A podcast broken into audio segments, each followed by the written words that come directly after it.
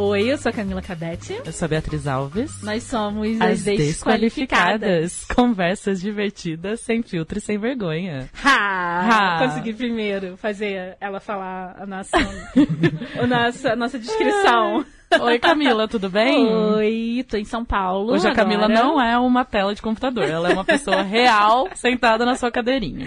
Pois é, gente. Hoje é um episódio bem especial, né? Muito especial. tô me sentindo muito importante. Isso é importante, amiga. Não, mas mais importante. Porque é o primeiro episódio incentivado financeiramente e ideologicamente por uma editora. Muito bem. Uhul. Muito bem. Um beijo enorme para a Primavera Editorial, que publica livros incríveis. Vocês podem ir lá na página deles no Facebook, no site. Empoderadores. Empoderadores para mulheres. E a gente ama a primavera. Beijo, Larissa. Beijo, Lu. E eu ainda gosto mais ainda desse livro, porque ele também é da minha firma. então, então é, exatamente. A gente, a gente vai fazer um episódio hoje baseado no livro Escute o que ela diz, da Joanne Lipman. E é publicado no Brasil pela Primavera Editorial. Será publicado no mês de maio.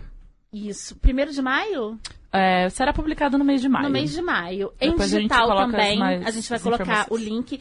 E o objetivo, gente, é falar sobre esse livro, porque esse livro explodiu a minha cabeça, mas também fazer com que esse livro entre na lista de mais vendidos. Camila é bem audaciosa, como vocês podem ver.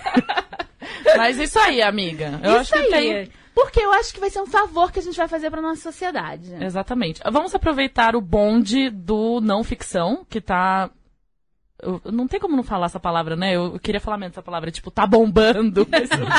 vou ter que falar isso. Que as pessoas estão muito interessadas em ler não ficção. Aí a Beatriz Alves acha que é porque em crise, momentos de crise, momentos que as pessoas estão com dúvidas sobre a profissão delas, sobre o que elas querem fazer, é muito natural que as pessoas, quando elas vão ler, mesmo que por lazer, elas queiram aprender alguma coisa nova. Uhum. Então, não ficção tá aí em todo lugar, com muito sucesso, no Brasil, inclusive, também. Os livros de negócio no Brasil estão vendendo bem. E esse é um livro desses. Então, um livro de não ficção de negócios e que fala sobre mulheres no mercado de trabalho e o que os homens podem fazer para ajudar com que a gente chegue na liderança das empresas. E para complementar esse papo, a gente tem um super convidado. Vou deixar ele se apresentar. Fred. Eu acho que ele tem fale voz de... Fale o seu nome todo. Ele tem voz de podcaster, não é, tem? Fale o seu nome todo e diga em que você é qualificado. Então, eu posso me chamar de desqualificado também? Claro! Pode, pode. pode. Eu sou Frederico Celentano, e eu sou, hoje eu sou presidente da ADESAMPA, Agência São Paulo de Desenvolvimento, que é uma agência voltada para desenvolvimento de empreendedorismo ligado à Secretaria Municipal do Desenvolvimento, Emprego e Trabalho. Mas eu sou formado em Direito, em Ciência Política e eu tenho uma formação em Psicanálise também. Olha só, gente. gente. A psicanálise, o que, que acontece com a gente? A psicanálise está vindo, tá vindo, tá vindo pra gente, Tá vindo pra gente. É isso aí. Muito legal. E a gente chamou o Fred porque é, esse é um livro diferente. Porque geralmente livro feminista ele fica muito no nosso clubinho, né? No clubinho da Lulu. No clubinho da Luluzinha. Então a gente é, geralmente os livros feministas são escritos pra gente, para as mulheres. E esse livro, ele já começa falando, olha só, querida, Quero te dizer que 50% da população do planeta Terra é homem. E se eles também não estiverem engajados nessa luta, eu acho que vai ficar meio estranho, né? Vocês vão conseguir caminhar até um ponto e depois Exatamente. ali, ó, não vai mais. Exatamente. Trava. E isso é um, é um, um assunto que é meio pisar em ovos, né? Uhum. Porque é, existe todo o movimento social tem é, fundamentalismo. Uhum, e religi social e religioso tem os seus fundamentalismos. Eu sou uma pessoa extremamente moderada em tudo. Embora eu tenha as minhas convicções, é, eu não vou ser aquela com a pedra com o culpado no meio. Uhum. Eu sou extremamente ponderada em relação às minhas opiniões. E isso é muito mal visto algumas vezes no movimento feminista. E o radicalismo no movimento feminista tem afastado muitas mulheres da gente, né, do nosso movimento, dos, dos nossos objetivos, e os homens também. Uhum. E é um movimento de direitos humanos, que é outra coisa que a gente tem que colocar na cabeça das pessoas. O movimento feminista não é um movimento das mulheres, é um movimento de direitos humanos. Direitos iguais. Exatamente, para todo mundo ter os mesmos direitos e as mesmas condições para tudo, para trabalhar, para viver. E é- essa coisa, você falou muito bem, assim, porque eu, principalmente, não sou uma pessoa moderada, é, é- é complexo falar sobre esse assunto, porque é óbvio que se você perguntar aleatoriamente para as pessoas na rua, você gostaria de ver mais mulheres em todos os lugares? Todo mundo vai responder que sim. Qualquer pessoa com bom senso vai falar, óbvio que eu gostaria de ver as mulheres ocupando mais lugares. Mas, é o que eu sempre falo, pra uma pessoa dar uma subidinha, a outra que tá muito lá no alto tem que dar uma descidinha também. E aí, quando a pessoa, na prática, vê o que ela tem que fazer pra que, pra que aquilo aconteça, muita gente prefere não se movimentar, não falar, não fazer. E aí fica essa coisa de muita gente ser muito radical ou muita. Porque também precisa, precisa existir as pessoas mais radicais. Afinal, é, as mudanças do mundo não acontecem pedindo por Uhum. Exatamente. favor. Então, eu acho que Exatamente. precisa ter todos esses players aí na, na- no Uhum. negócio. É, e o que é interessante no livro é que trazer o homem para conversa é, é uma necessidade, ela reconhece isso, mas também tem um outro, uma outra coisa que ela coloca que é como trazer o homem para conversa. Porque Exatamente. é, as pesquisas mostram, tem várias pesquisas que ela cita no livro, mas tem uma de Harvard que ela acaba citando aí, é, que mostra que os treinamentos de gênero acabam te- acabaram tendo efeitos, o efeito Contrários. contrário. né? Exatamente. Os Se você faz contrários. um treinamento de diversidade de gênero dentro de uma empresa, vai ter pouquíssimas pessoas envolvidas. E geralmente as minorias é que vão. As minorias. E, a- e as, e, e os homens se sentem, muitas vezes, se a, a- o treinamento for, for comportamental e bem normativo, tipo, o que você deveria falar, o que você falou que está errado. Isso é uma droga. É, essa droga de culpabilizar sempre, de culpar as pessoas. Exatamente. Né? E, aí, e aí de culpar os homens por determinados comportamentos que às vezes são muito inconscientes, que ela também fala do, fala do viés inconsciente. Esse viés inconsciente explodiu a minha cabeça, porque existe um, um site chamado implicitproject.com que você faz testes para saber o quanto do seu viés inconsciente é machista. é, é, tipo, normativo, sabe? E eu fiz o, o- o teste e, cara, com, eu, eu, eu mandei uma mensagem pra Bia na hora, tipo, descobri que eu sou uma machistinha e escrota. Ah, e, e- assim, óbvio que você não é uma machista escrota, Não, mas, mas, a nossa criação, cara. mas tem muitas situações bagagem. que É, você. bagagem. E assim, quando eu penso em eu no. É que hoje a gente trabalha de casa, a gente tem uma dinâmica muito diferente, eu e a Camila. Mas a gente já trabalhou, óbvio, no escritório, etc. Então, no- durante a leitura do livro, eu ficava muito lembrando de como era quando eu estava no escritório, É, etc. Eu também. Se a pessoa falar que ela não usa aqueles julgamentos, ela tá mentindo. Sim. Ela pode não falar, ela pode não agir, mas dentro da cabeça dela, ela tá questionando tudo aquilo. É, eu tava contando pra vocês agora, antes de começar, um episódio comigo Uhum. que aconteceu hoje, que eu entrei numa sala, tinha uma pessoa que trabalha comigo, é, uma mulher, falando com outras duas mulheres de maneira super assertiva, dando as determinações, né, organizando Uhum. o trabalho, e eu saí com uma sensação de que ela estava brava. E na realidade, e falei pra ela, aí eu tinha lido o livro, falei, Aham. putz, isso aqui pode ser um viés inconsciente. É. Aí fui falar com ela, falei, olha, fiquei com essa impressão, mas acho que é um viés inconsciente. Porque se eu estivesse falando a mesma coisa, é, ninguém pensaria que eu estaria bravo. Né? Exatamente. É, é normal. Mas é, ele, é Tá, normal. ele tá preocupado, Exatamente. Tá, preocupado, tá É. dando determinações e Sim. tal. Só que ela tava sendo só assertiva e eu saí com esse sentimento de que ela tava. Posso falar palavrão? aqui? Claro. Puta da vida. Pois é. E na realidade ela não tava nada, ela tava só sendo. E aí eu- a gente conversou sobre isso por causa do livro. Então, veja que um li... esse livro é super legal mesmo. Não, e ele já é começa, ele, ele já começa a fazer essas conversas no trabalho que são super importantes. E é exatamente por mudar. isso que é legal conversar com você que é homem, porque durante a leitura do livro, eu e a Camila, é, são coisas que a gente já sabe, porque acontecem É. com a gente. É. Quantas vezes a gente não foi interrompido em reunião? Quantas vezes a gente falou algo... Desqualificada, né, amiga? Exatamente. Não é à toa que o nosso nome é desqualificado. Quantas vezes a gente deu uma ideia que não funcionou e depois outra pessoa deu a mesma ideia, etc, Sim. etc. Então são coisas que, conforme eu ia lendo o livro, eu ficava lembrando de situações, iam aparecendo na minha cabeça situações. Mas eu não converso sobre esse tema o suficiente, porque quando a gente tá falando de feminismo, etc, a gente tá falando na, na nossa vida particular, né? De, tipo, numa roda de conversa, como é que é mas não exatamente do trabalho, eu acho.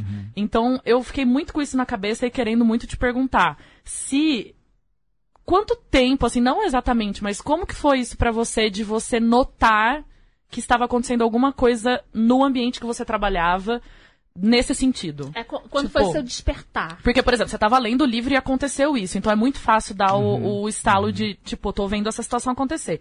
Mas em outros casos da sua vida profissional, você consegue identificar esses momentos que você percebia isso? Eu acho que eu, eu consegui identificar. Acho que para mim o primeiro, o momento que foi mais é, importante para eu identificar isso, esse viés, foi justamente o momento em que eu passei uma dificuldade, é, em que eu, eu fiquei, enfim, eu, eu era sócio de uma de um, de um fundo de investimentos e tal. A gente estava passando por uma dificuldade muito grande. E eu fiquei um tempo aí, uns dois anos, sem, sem, sem ganhar, sem receber, sem, e eu comecei a me sentir. E aí é que eu acho interessante. Eu comecei a, a me sentir desvalorizado e eu comecei a perder minha identidade como, como homem Olha mesmo. só. Eu comecei a falar, putz, mas. E aí eu percebi, a partir dessa minha experiência, que. Opa, tem alguma coisa na nossa sociedade que está errada. Que Se tá eu tô- tóxica que tá aqui, tóxica, ó. Tô exatamente. intoxicado com essa parada. Exatamente. E, e aí eu comecei a olhar para as mulheres e comecei a, a perceber que tinha essa mesma toxicidade, mas lógico, no, no, no, no ambiente de trabalho e que era um pouco às avessas, né? Do, do- disso que eu tava, disso que eu estou descrevendo. Então, assim, a, eu comecei a me questionar, mas por que, que eu me sinto assim? Por que, que eu tenho que ser ou o, o provedor? Ou por que, que eu tenho que ganhar dinheiro? Por que, que eu tenho que eh, sustentar uma casa? Ou por, que, por que, que isso está tão gravado na minha cabeça? E ao mesmo tempo, eu comecei a olhar para minhas referências familiares. E do outro lado, as referências familiares das mulheres eram, eram referências sempre assim, de mulheres que eh, cuidavam da casa, que cuidavam da família, mesmo que trabalhassem, tá? Sim. É- mas que Sem culpa, né? sem culpa, é. tipo, Tô Mas aqui que me assim que sempre são, são, são as pessoas que têm cuidados, que Uhum. estão na que têm esses cuidados com a família. E aí eu comecei, aí teve um despertar sim, é, que eu comecei a pensar mais, foi esse o raciocínio na, na questão da divisão sexual do trabalho e principalmente do trabalho doméstico. E aí eu comecei a perceber realmente a, a- a grande dificuldade que as mulheres têm de crescer na carreira, de empreender e etc., sendo que elas continuam cuidando da casa, do Jornada trabalho, dupla, né? Jornada dupla, tripla, quádrupla. Exatamente. E, e eu acho que esses foram os dois grandes despertares, assim. É, e aí eu comecei a olhar no, no, no dia a dia. Então hoje eu tenho, tenho lá na, na, na De Sampa, a gente tem uma equipe super feminina e a gente estava conversando, com a- eu estou tentando engajar essas, conversa, essas conversas com, a- com as mulheres que trabalham comigo, é, porque algumas, algumas agora se sentem à vontade, sabendo que eu tenho essa desconstrução um pouco de vir falar de vir falar da realidade da família delas de como- Sentimentos. dos sentimentos Exatamente. e de como, por exemplo, uma, uma, uma, uma delas chegou para mim outro dia e falou assim: Putz, eu estou muito investida emocionalmente aqui no trabalho. Eu estou sentindo falta de me investir um pouco mais na família. Minha Olha filha a tá- percepção minha- dela, é, que doideira. É. é muito. E aí a gente começou a conversar sobre isso também. Então eu acho que é, é um despertar. É, eu- é difícil a gente passar por um despertar assim, é, quando tem padrões culturais tão, tão arraigados, quando a gente não passa por uma experiência pessoal que faz. Quando é tem uma, não, verdade. precisa ter uma ruptura, Precisa alguma ter coisa um- muito forte pra você parar pra pensar. Sim. Exatamente. E, e no caso, se você não passa por isso, como, como que o homem vai ter esse processo naturalmente na vida dele de começar a olhar em volta? Eu acho que eu trabalhei para quase todas as empresas que eu trabalhei, as diretorias eram masculinas. E presidentes e tudo eram homens. E eu tive um chefe que. Aí também eu acho que tem a ver um pouco com a empresa não ser como qualquer editora vinculada à universidade não tem fins lucrativos, é, é outra parada. Porque você. Sim. Até a maneira como você gerencia as pessoas é diferente. São porque meio que cargos políticos, é, né? porque você tem, você tem meta, etc., mas ao mesmo tempo você está publicando livros porque a universidade pede aquilo e você. O, o dinheiro vai voltar para a universidade em forma de várias coisas. Então, nosso departamento, por exemplo, era muito em forma de bolsa de estudo para alunos, etc. Então, não tem aquela coisa do cara falar você vai ser demitido se você não cumprir essa meta. Porque a missão da empresa é colocar os livros para os estudantes no mundo. Então, eles levam a sério a missão. Eu, Beatriz, estou colocando livros nas mãos de estudantes? É isso que eu tenho que fazer. Então, óbvio que a mentalidade das pessoas que eu trabalhei, mesmo que eram só homens, era maravilhosa. Assim, eles, eles me, me tratavam de uma maneira muito assim. Eu ficava muito afobada. Ah, esse livro não vai chegar e tal. Eles falavam, alguém vai falecer no momento que esse livro não chegar na biblioteca, eu. Não. Então feche seu computador, abre uma cerveja e vai ser feliz. Então eu tive uma. Foi diferente ali É. pra mim, mas. eu- Então, assim, eu, eu considero eles uma, um- uma coisa bem diferente na minha vida de trabalhar no mercado do livro. E você hoje trabalha para uma empresa americana. E eu Sim. trabalho para uma empresa canadense. E é bem diferente, né? É, e são, mesmo que tenham muitas mulheres no meu departamento, os dois chefes são homens. É. Então, óbvio que a gente nota todas essas coisas. E é engraçado que às vezes até coisa que eu não me importo mais, porque eu sou a única não americana, se eu ficar pensando nisso todo dia, eu não trabalho. Então, eu recebi um, um áudio de uma, de uma colega minha falando assim: Você não ficou irritada quando o chefe falou isso, isso, isso? Ela falou assim: Eu achei que foi um pouco preconceituoso com o fato de você não ser americana. E aí eu falei pra ela, então, eu vou te falar que eu nem percebi, porque se eu for pensar nisso toda vez, É. vocês não sabem nada sobre o meu país, vocês não sabem nada sobre o continente que eu trabalho. Então, se você eu ficar apegada a cada coisinha que vocês falarem, quantas vezes eles já acharam que eu falo espanhol, sabe?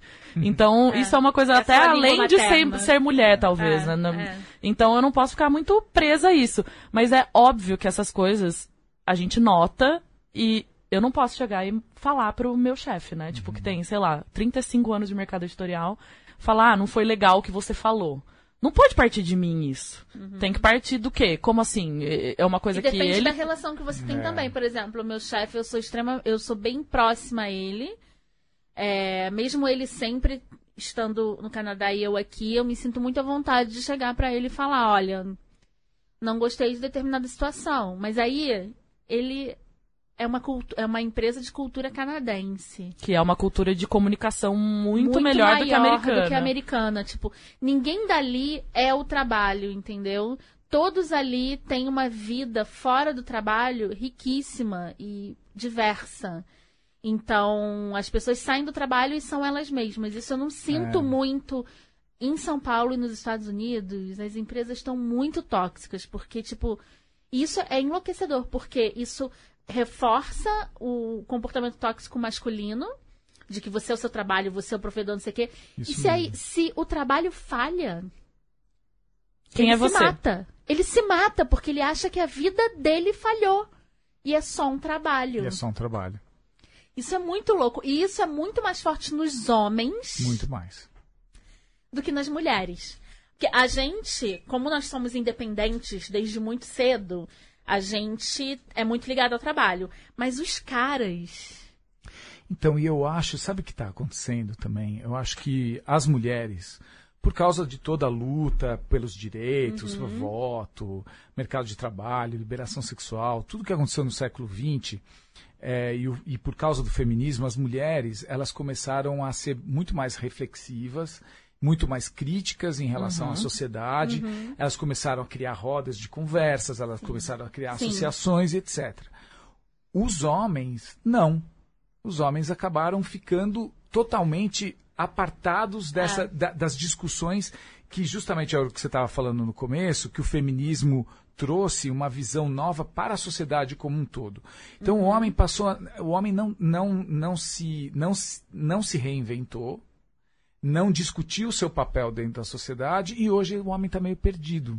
Totalmente tá- perdido. tá E falando também assim, não conversa. é, tipo, você nós, conversa eles. com seus amigos. nenhum. Quando você passou por isso que você Isso falou. é muito engraçado. Você conversou com algum amigo nenhum. seu? De jeito nenhum. Pois é, quando o Bruno vai, Impossível. quando o Bruno vai encontrar com os amigos e ele volta, eles obviamente se encontram pra jogar.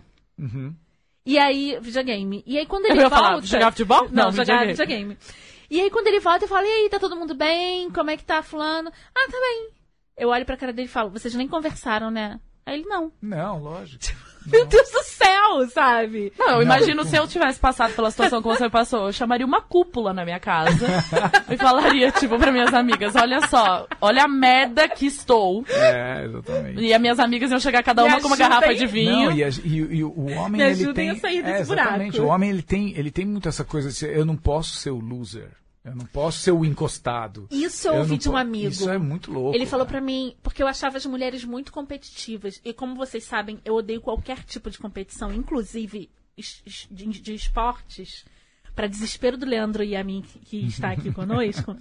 Eu acho que numa competição, quando um lado sai perdedor, eu, pra mim, já não vale mais nada. Camila Todo quer mundo honrar tem- mérito pra todo, todo mundo, mundo medalhinha. tem que sair vencedor. Um amigo meu chegou pra mim e falou: Nós homens, essa, essa ex- exata frase, nós homens somos muito competitivos, você não faz ideia. É isso mesmo. Eu Isso- falei, como assim? Mulher é super competitiva. Ele olhou pra mim e fez assim, ó. Eu não acho que mulher é Você competitiva. não tem ideia. Inclusive, no livro ela fala isso. Desde criança, eu tava com o Fábio Errara, beijo pro Fábio hoje almoçando. Beijo, Fábio. E eu falei pra ele, você que tem um filho, você deveria parar pra pensar nisso. Que eu achei uma parte muito interessante também do livro. Que, porque ela tem que criar um background pra explicar por que então as mulheres são tão diferentes dos homens. E ela fala de quando você é criança. As brincadeiras de menina são sempre brincadeiras de, de, de cooperação. Cooperação, Enquanto sim. brincadeiras de homem é corrida. Tipo, você tem que ganhar a corrida. Você ganhar tem que. corrida. Você tem que ser o mais forte, o mais inteligente, o mais tudo. Mais pegador. Exatamente. Exata- Mulher pegadora é puta. É, então. Né? Homem pegador, ai, ele é muito. Não, e né? o cara, quando é um pouco tímido, quando ele não tem essa, essa vibe, essa pegada, ele já Coitado. é, ele, coitado, ele já é um cara meio. né, Amigo das já- meninas. já é amigo das meninas. Exatamente, porque lá ele se sente acolhido, que ele não Exatamente. precisa ser. Então, desde criança a gente é incentivado a quê? Eu acho que as pessoas confundem muito esse negócio do instinto materno.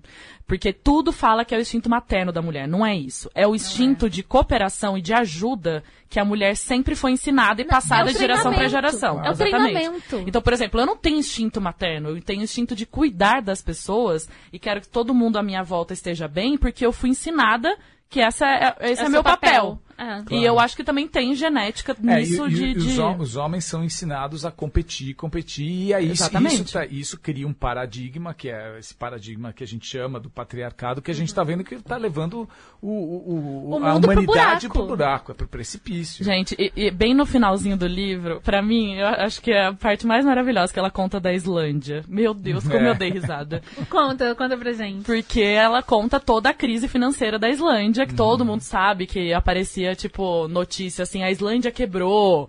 E óbvio, né? Os caras fizeram a maior burrada, privatizaram todos os bancos, e aí começou essa coisa de todo mundo emprestar dinheiro. É uma conta muito básica, aliás, né? Tipo, você privatiza o banco, você dá autoridade pros caras emprestarem dinheiro que não tem pra todo mundo. Todo mundo começou a achar que podia ter uma vida melhor, que podia comprar uma Ferrari, que podia comprar uma casa, que ia realizar todos os sonhos da vida. E a gente tá falando de um país de 320 é, mil pessoas, é tipo, sei lá, é, menos que Campinas. Por isso que eles. Campinas. É, ia falar Ribeirão, menos que Ribeirão. Na verdade, é, até eles falavam, nossa, foi muita gente na Copa do Mundo da Rússia, porque tinha muito islandês lá. E quando eles faziam a conta, 35% do país estava na Rússia.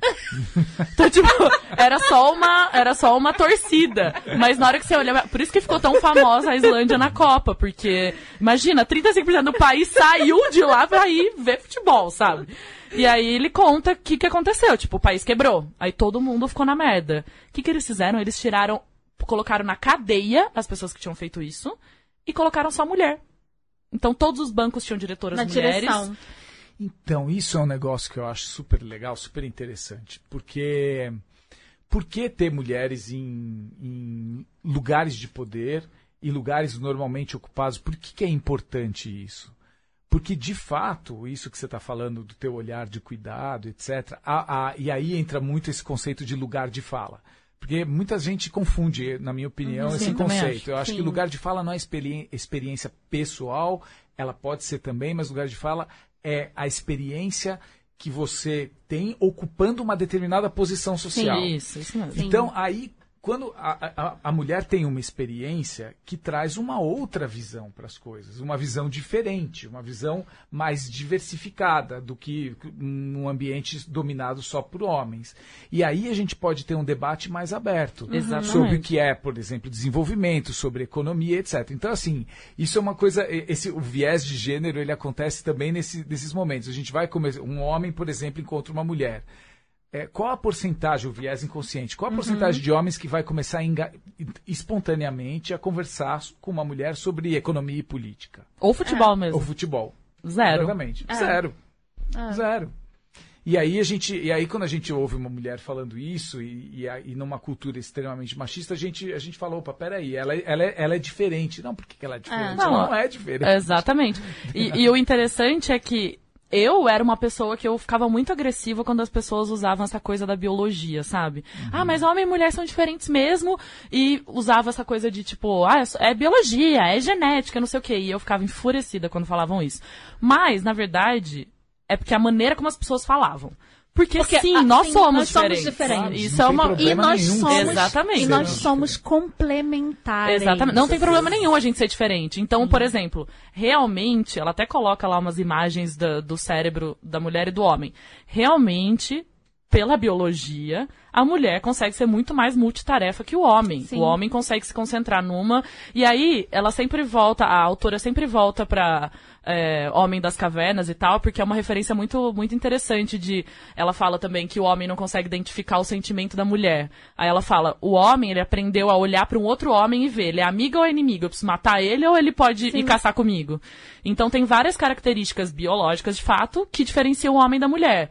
E isso em nenhum momento quer dizer que um é bom e o outro é ruim. Não. não. Mas Nada. nesse caso da Islândia, por exemplo, é, eu achei muito interessante que ela foi para lá e começou a entrevistar as pessoas. Falar por que, que os homens aqui falam que são feministas, por que, que falam que aqui é o melhor lugar para morar se você for mulher.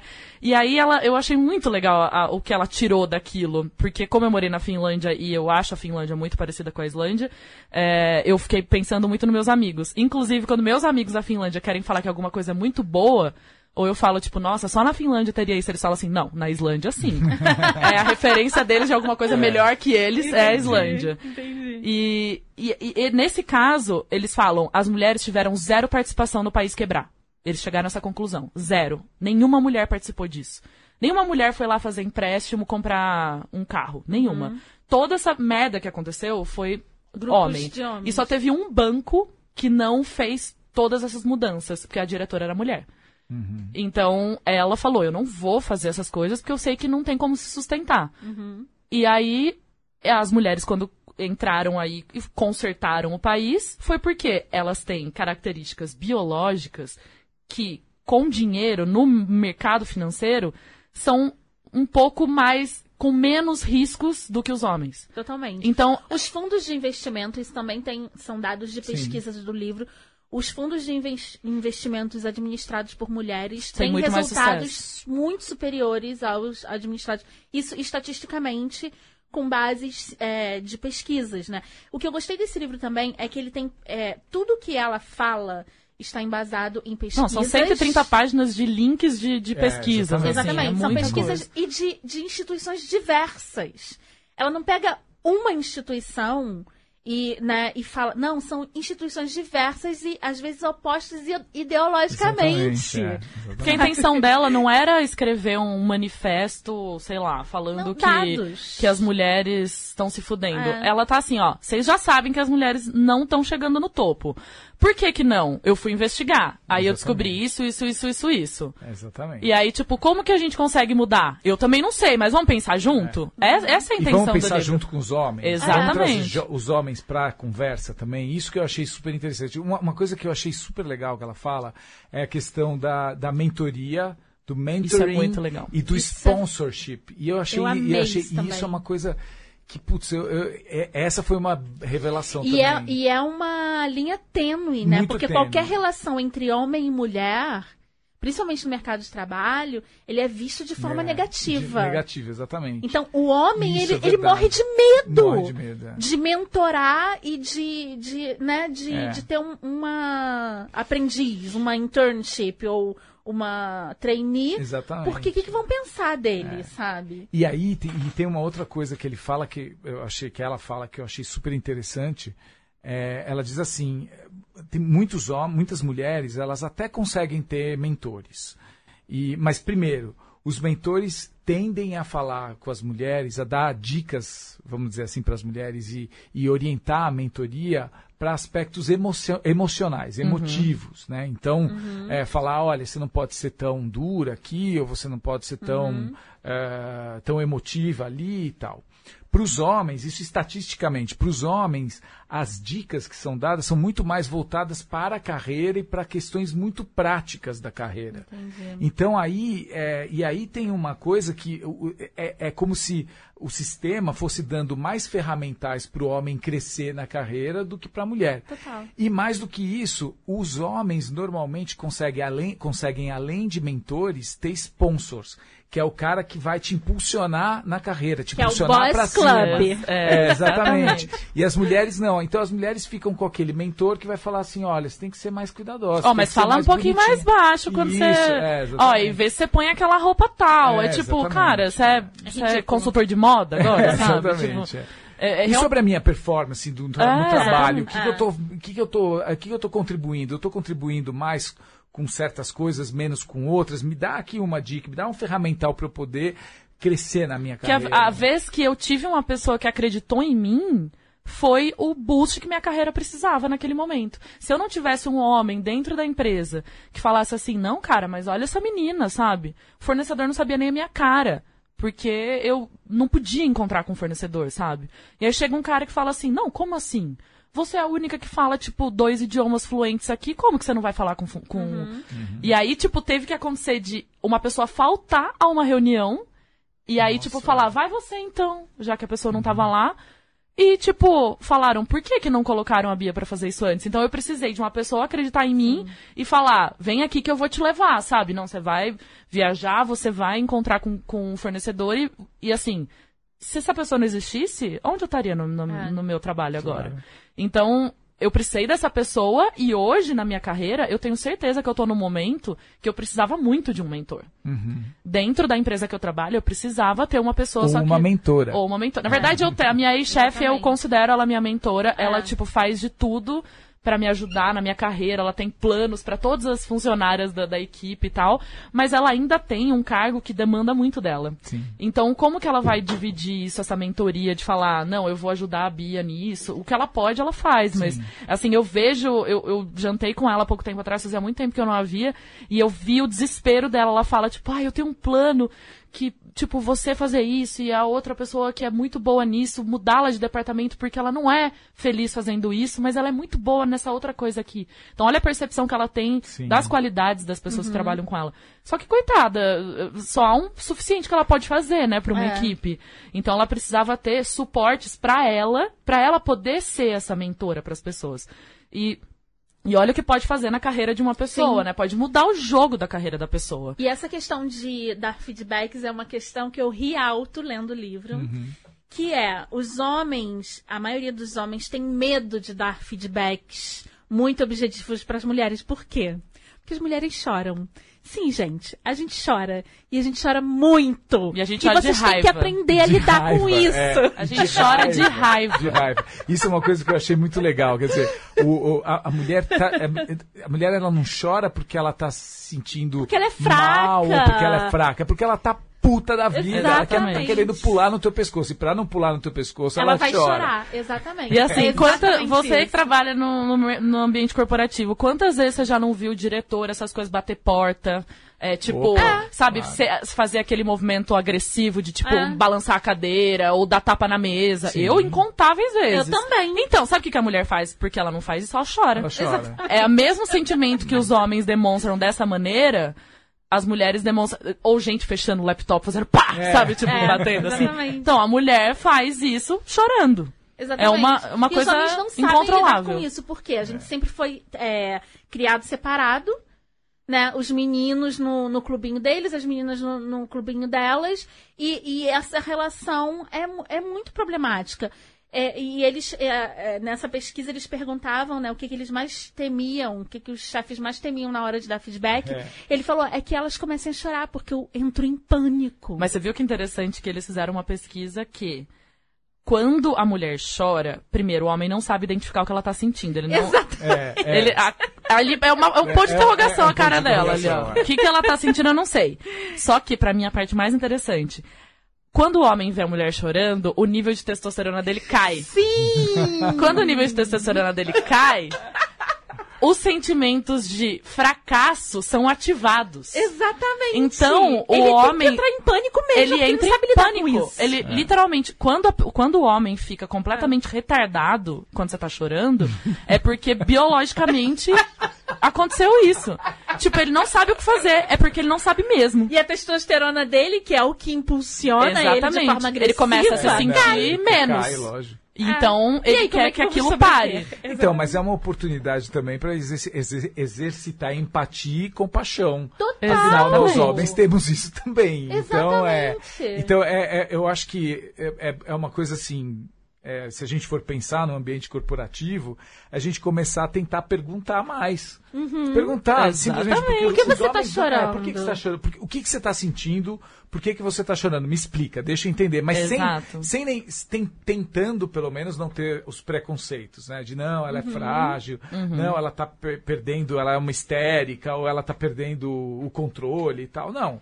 Peraí, o que está acontecendo? Me explica aqui por que você está chorando. E aí a gente começa a mudar as coisas. A questão é que o homem, como a gente estava falando, não é que a gente não conversa so- sobre as nossas coisas, sobre os sentimentos entre a gente. A gente não conversa sobre sentimentos. Não conversa ponto. Nunca. Ponto. Ponto. A gente não conversa nunca. Isso é muito louco. Não, e os Não homens, tem- não tem espaço. Tipo, vo- você pensando em você e nos seus amigos que têm cargos de liderança. Essas pessoas não foram preparadas para ter esses cargos. Elas não foram preparadas para gerenciar pessoas. Emocionalmente, Não, não imagina. E aí ele tá lá com uma equipe e não sabe como gerenciar uma equipe. E aí E com uma equipe diversa. Se for, uma Exatamente. equipe, se for uma equipe de homens, talvez, eventualmente, ele ah, vai ficar um saiba, dando tapinha tem- nas é, costas do outro. É, ou, ou querer ficar medindo quem tem o maior. né? É, Isso é exatamente. tipicamente, tipicamente que é, o- masculino. é outra questão também que a gente tem que levantar, é que como a maior parte dos cargos de liderança estão nas mãos dos homens, eles tendem, num processo seletivo, a escolher semelhantes. Claro. Então, existem processos que eu achei bem interessantes, mas que não são solução de forma nenhuma, que são processos às cegas. E aí, den- dentro de todas as, as pesquisas e cases, eu achei o da Orquestra Sinfônica de Chicago muito interessante, que foi a partir até, até 1970 tinham 5% de mulheres dentro do- da orquestra sinfônica como musicistas. Até que eles começaram a colocar testes cegas, com as cortinas baixadas e com tapete, para ninguém ouvir o salto, o, O barulho salto alto, do andar da o barulho do andar. E aí, hoje, mais 50% das mulheres, é, mais de 50% da orquestra Da orquestra, é composta por mulheres. Então, assim, será que a gente precisa de uma seleção às cegas? Mas como fazer isso num cargo gerencial onde você conhecer a pessoa e as habilidades sociais da pessoa? Sabe? Tipo, É, não, é, não dá pra implementar isso em tudo, mas de dá. fato. Programação, como eles fizeram com programação. Quando... É, aí dá pra. Tipo, foi provado que quando a mulher não assinava, quando o, o avaliador não tinha o nome da pessoa, ele escolhia muito mais mulheres como programadora do que homens. Quando botava o nome do homem lá, ele escolhia muito mais homens do que mulheres, sabe? É, essa coisa, isso é totalmente o inconsciente também, É. né? Você vai escolher pessoas parecidas com você. Mas Então- isso, isso não é, não é. Eu gostei muito do que ela falou, que é você precisa admitir isso. O que me irrita nos homens não é o fato deles, da- deles ignorarem algo. Eu tenho muitos amigos que me perguntam de coração, falando, Camila, é, você acha isso é, machista, o que eu tô, tô sentindo? Eu tô com dificuldade de me comunicar com fulano ou com Beltrana, porque eu não sei mais o que falar e tudo. Cara, eu acho isso muito legal dele chegar e perguntar pra mim. Claro. Porque ele tá admitindo. O problema pra mim são aqueles caras que falam: não, não, no meu caso, as mulheres ganham mais. É. Tipo, cara, você é um grão de areia no, É. no oceano. Isso, isso é uma reação muito comum. Eu acho que é por isso também que os treinamentos que ela fala, os treinamentos de gênero não dão certo, né? Quando, quando, quando são muito comportamentais, muito normativos, muito culpabiliz, cul- culpabilizantes, É. né? E tal. Porque é, o homem confrontado a essa realidade, ele tende a negar. Ele tende a falar, não, mas, por exemplo, eu tive uma discussão outro dia que foi muito engraçada. É, a discussão de Facebook, é da- do tipo Ai, daquela meu discussão, do tipo daquela discussão que você fala, não devia ter entrado, É, mas tudo é. bem. Era um cara defendendo a ideia de que não existia patriarcado e tal, não sei o quê. Era no Facebook de uma Ah, tá. amiga minha. E a gente. E, e aí, super interessante. Em primeiro lugar, que quando eu entrei na discussão, ele mudou Respeitou. o tom. É, ele Respeitou mudou mais. Ele respeitou mais. Ah. Ele, ele mudou o tom. Sim. Ele mudou bastante o tom. Mas ele- o argumento dele era interessante. Ele falou assim: não, veja só, vocês falam que tem diferença de, de salários. Mas, é claro, pega os. Ele era médico. Ele fala: pega no mundo dos médicos, por exemplo. A, a- a questão é, são as escolhas que as mulheres fazem. As escolhas, por exemplo, as mulheres escolhem mais ser- serem dermatologistas e dermatologistas ganham menos do que neurocirurgiões. Neurocirurgiões são a maior parte deles São é, homens. são homens, eles são, né? E aí, é, aí eu comecei a discutir com ele, tudo bem, mas é, pensa no seguinte, vamos, vamos, vamos voltar também um pouco para a discussão da divisão sexual do trabalho doméstico. Você conhece um neurocirurgião que tenha tido três filhos, cuide da casa e ainda tenha tido tempo para estudar para ser um neurocirurgião e E crescer carreira provavelmente e se separou e cuida das crianças Exatamente, sozinho. exatamente. É, exatamente. Você já pensou nisso? Você já pensou e você já pensou também nos padrões culturais que levam as mulheres a focar mais na beleza do que propriamente em coisas mais, vamos dizer assim, sérias entre aspas?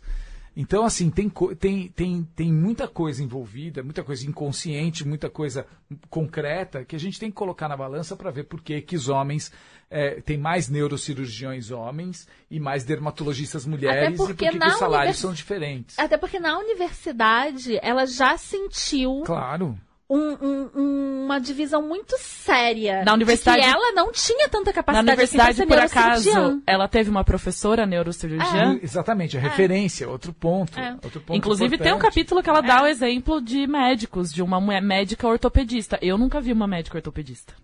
É homem. Porque Hum. cirurgia. Inclusive, ela fala que uma, uma professora chegou pra ela e falou assim: essa não é uma especialização que você, você deveria fazer. Claro. Você deveria parar essa especialização.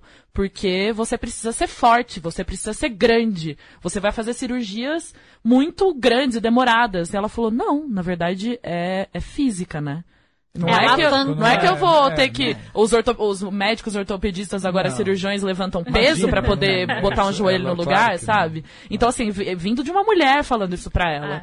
Então, Mas E é depois ela- existe, existe uma desconfiança mesmo. As mulheres É. não são levadas a sério Não. em muitas profissões. E ela Isso falou uma é- coisa é que depois ela falou, isso é verdade. Ela continuou na carreira, mas ela falou, essa professora tinha razão em Tinha- uma coisa. é. Ninguém nunca indicou paciente pra mim. Aham. Ela falou, ninguém vai mandar paciente É, pra uma mulher ortopedista. E ela falou, realmente, não. Mas não é por isso que eu não vou fazer. Então, Então, olha quantas barreiras a gente É, sofre pra chegar a ter os mesmos direitos do que os caras. Então, e o meu isso- marido ele falou, ele falou, realmente, eu não fiz nenhum esforço. E ele falou, você sabe que às vezes eu falo, eu falo as maiores abobrinhas e as pessoas olham pra mim, tipo, concordam comigo. tipo com cara sério, tipo, ó, o Bruno falou, porque ele é um homem hétero, branco, Sim, claro. né? Ele tem aquele padrão, engenheiro. E ele falou, e eu tô fazendo, falando uma enorme abobrinha. E ele, ele, e depois que eu comecei a conversar essas coisas com ele e a dar literatura pra ele ler.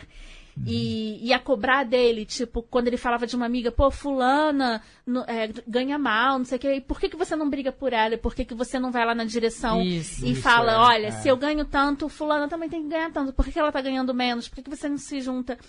Ele foi cada vez mais observando isso, mas por quê? Porque ele não entrou em negação, e eu acredito Isso. também, Uhum. porque eu não fui agressiva. Certo. Eu acho que a gente não consegue nada na vida com É agressividade. verdade, também acho. Nada. A gente só consegue gerar mais resistência do outro lado. Até o lutador. Eu fiz judô, sou faixa roxa de judô, por incrível que pareça. por incrível que pareça, não, amiga. É, por quê? Por, por quê? E eu competia, e eu odiava competir, obviamente. Eu competir. Mas assim, os melhores lutadores de MMA, de, de qualquer lutador profissional, eles são melhores quando eles não são agressivos. Vocês reparam que os grandes lutadores, bateu o sinal, ele fica bem. Ele ri, ele cumprimenta o adversário, não tem raiva. São controlados. E agressividade envolvida, tem técnica, tem tipo raciocínio, sabe? Mas é bom porque isso também faz com que a gente aprenda, porque eu que sempre fui muito agressiva, porque era a única maneira, eu acho que eu demorei muito tempo a entender uhum. que na minha vida é, o confronto não era só gritando comigo. Uhum. Era o confronto. Isso é uma coisa da minha família e do ambiente que eu cresci, do deboche, sabe? Sim, então, total. assim, claro. o deboche, ele machuca muito mais do que se alguém estivesse gritando comigo. Então, a pessoa chegar e falar assim, ah, gente, vamos ficar quieto aqui que a Bia tá falando. Sabe? Esse tipo de, é. de é. tom de voz, de deboche e tal, ele é pior do que alguém falar assim, ah, não vai escutar o que essa menina tá falando. É. Então a vida inteira aquilo uhum. é como se apertasse um botão em mim uhum. e eu me uhum. transformasse, ficasse louca da vida. Então assim, como... isso é muito desgastante. Isso, exatamente. Então eu tive que assim muitos e muitos anos para eu chegar no momento que eu tô hoje assim, tá bom. Então eu preciso mudar o tom que eu vou falar com as pessoas. Sim, sim. Eu preciso fazer com que as pessoas percebam isso, porque realmente tem homem que tá aí com um cargo de CEO que não tá pensando nisso. É que ele tá pensando assim, ele fica olhando lá a planilha de faturamento, fica vendo lá o lucro da empresa, mas ele não tá olhando para as pessoas que estão trabalhando para ele. Isso tem outra é, coisa também que ela fala no livro, né, que é a síndrome do precipício de vidro, uhum. que uma empresa está em, em crise, o que, que eles fazem? Colocam uma mulher. Não é porque que a é mulher mais barato, tem capacidade. Que vai quebrar que é mais na barato, mão dela. Vai quebrar na mão dela. E é mais barato é. contratar a mulher, então, é. e a mulher geralmente topa mais desafio desse tipo. Exatamente. E, assim, então. Gente, como eu vivi é. isso? Sabe? A gente tem as, Não, as é nossas maiores chances é. são no momento de crise. Exatamente. As maiores chances profissionais que eu já tive na minha vida. Ah, eu também. Foram momentos de crise. Se você pensar, vocês ouvintes. Dei uma de radialista. Né? É. Né? Você, Raquel. Gente, a gente tem aqui a Raquel, que tá acompanhando a nossa, nossa gravação aqui. Não é, Raquel? É na crise que os caras. Parece que é maldade, é. sabe? É. é. É, eu acho, eu acho que tem, tem, uma, tem uma outra coisa que eu estava pensando a partir desse livro, é, que é uma outra questão que também eu venho me colocando, né? Se um homem pode ser feminista ou não, tem um hum, debate uhum. no feminismo sobre isso. E aí eu, eu, eu, pensei numa coisa, assim, eu pensei que, é, lendo esse livro, que um homem feminista, primeiro, ele realmente tem aqui tem um pouco desse negócio do he for she e tal. Uhum. É, eu acho que é, é, é importante mesmo, é importante um homem se posicionar, falar assim, olha, ela está sendo interrompida. Você pode, Isso, por sim. favor, deixar ela falar até o final? Ou, uhum. ou a ideia foi dela e tal. Aconteceu uma coisa, eu vi, eu vi uma, uma situação também no, no, no, no que é aquela coisa de conversa de vestiário. Ah, né? um boys, cara, boy, é, boys talk. Boys Não, talk. É, locker, talk. Room, locker room talk, Isso, né? Que é é, coisa que eu... Né? Aí é, o, tinha um cara é, falando, assim, e tinha, e tinha crianças do lado, tava o cara falando das é, proezas sexuais dele, Ai, falando gente, de mulher e falando, falando de mulheres, é, ah. e falando de mulheres assim de uma maneira muito muito ruim, né? E, e aquilo estava me incomodando e tal, estava me incomodando. Até que um senhor que estava do lado, um, um, cara mais velho mesmo, virou pro cara e falou: "Olha, por favor, eu não quero ficar ouvindo isso que você está falando. Eu acho que você está falando de uma maneira errada das mulheres. Tem crianças aqui outros uhum. meninos que tão, o cara passou um sabão nele, o cara ficou branco. Que maravilhoso. Calou a boca Ai, e não falou mais nada e foi e aquilo lá deu vontade de levantar e aplaudir, aplaudir. É, e é, tal. É. Mas é, é, raro que isso aconteça, mas isso é verdade, quer dizer, quando o homem, se fosse uma mulher que falasse isso pro cara, provavelmente o cara ia falar: "Ah, você tá vendo aquela lá, é aquela histérica, isso. ou aquela a histérica isso. É, é histérica é típico, ou, né? ou, ah, ela é louca. Ou, é ou mal amada, é, né? Aquela exatamente. coisa, enfim. Mas se foi um homem, quando é um homem, tem, É. tem esse peso. E eu acho que a gente tem, e por isso mesmo, a gente tem essa responsabilidade. Então eu acho que ser feminista é isso, é tomar, é, é realmente porque, porque isso é, é, é como você estava falando no começo também, é uma Uhum. questão social mais ampla que está envolvida aí, de, de igualdade na nossa sociedade, de, é uma questão civilizatória que a gente tem que, a gente tem que lutar por ela. Mas eu acho que também tem uma outra coisa que a gente tem que fazer um- uma reflexão, que é o, o nosso papel na sociedade, principalmente o nosso papel, homens, no ambiente doméstico. E Nossa, com os cuidados. Eu acho que isso, É. isso, isso é, esse é o grande passo que a gente vai dar para ter a grande revolução. Mas é realmente. totalmente isso, gente. É, a mulher ela é cobrada de uma forma muito injusta, Nossa, sabe? demais. É, eu, eu tenho uma grande amiga que ela sabe que eu amo muito ela e que eu vou usar esse exemplo, não vou dizer o nome dela. Mas eu aprendo muito com ela porque ela tá se reinventando cada vez mais. Mas uma vez a gente indo para um evento de livro, a gente ia ficar a semana toda. E a gente foi de ônibus e eu sentei do lado dela, que a gente combinou de ir junto, e ela falou: Ai, tô cansada. Eu, Por quê? Isso era tipo, véspera. Ela tinha acabado de sair de férias, tudo ela. Ai, deixei comida pra semana inteira É, pro é, fulano. é. Eu olhei pra cara dela com uma cara. que-? Hoje eu me arrependo de ter feito essa cara, porque eu fiz uma cara de nojo. Falei: Você tem um filho ou você tem um marido? Uhum. E eu não deveria ter falado assim. Mas eu falei, cara, mas eu, eu, eu continuei batendo. na- Olha o absurdo. É. O cara se vira, você trabalhou e, e- e fez comida por uma semana inteira que você vai ficar fora. Tipo, você nem, nem chegou e você já tá cansada. Ou seja, você nem começou Exatamente. seu trabalho, você já tá cansada de fazer trabalho pra, Exatamente. pra sua família. Por mais que eu entenda que quando a gente ama, a gente cuida, isso é uma via de duas, Du- De duas mãos, é claro. de duas isso, mãos, lógico, entendeu? Não existe então, cuidado um de um tem lado que cuidar só. do outro, exatamente. A- a- Senão é abuso. Exatamente. Senão é abuso. E algumas vezes eu caio no oposto também. Tipo, eu sou uma feminista, vai me pedir um copo d'água? Vai lá, levanta e pega, sabe?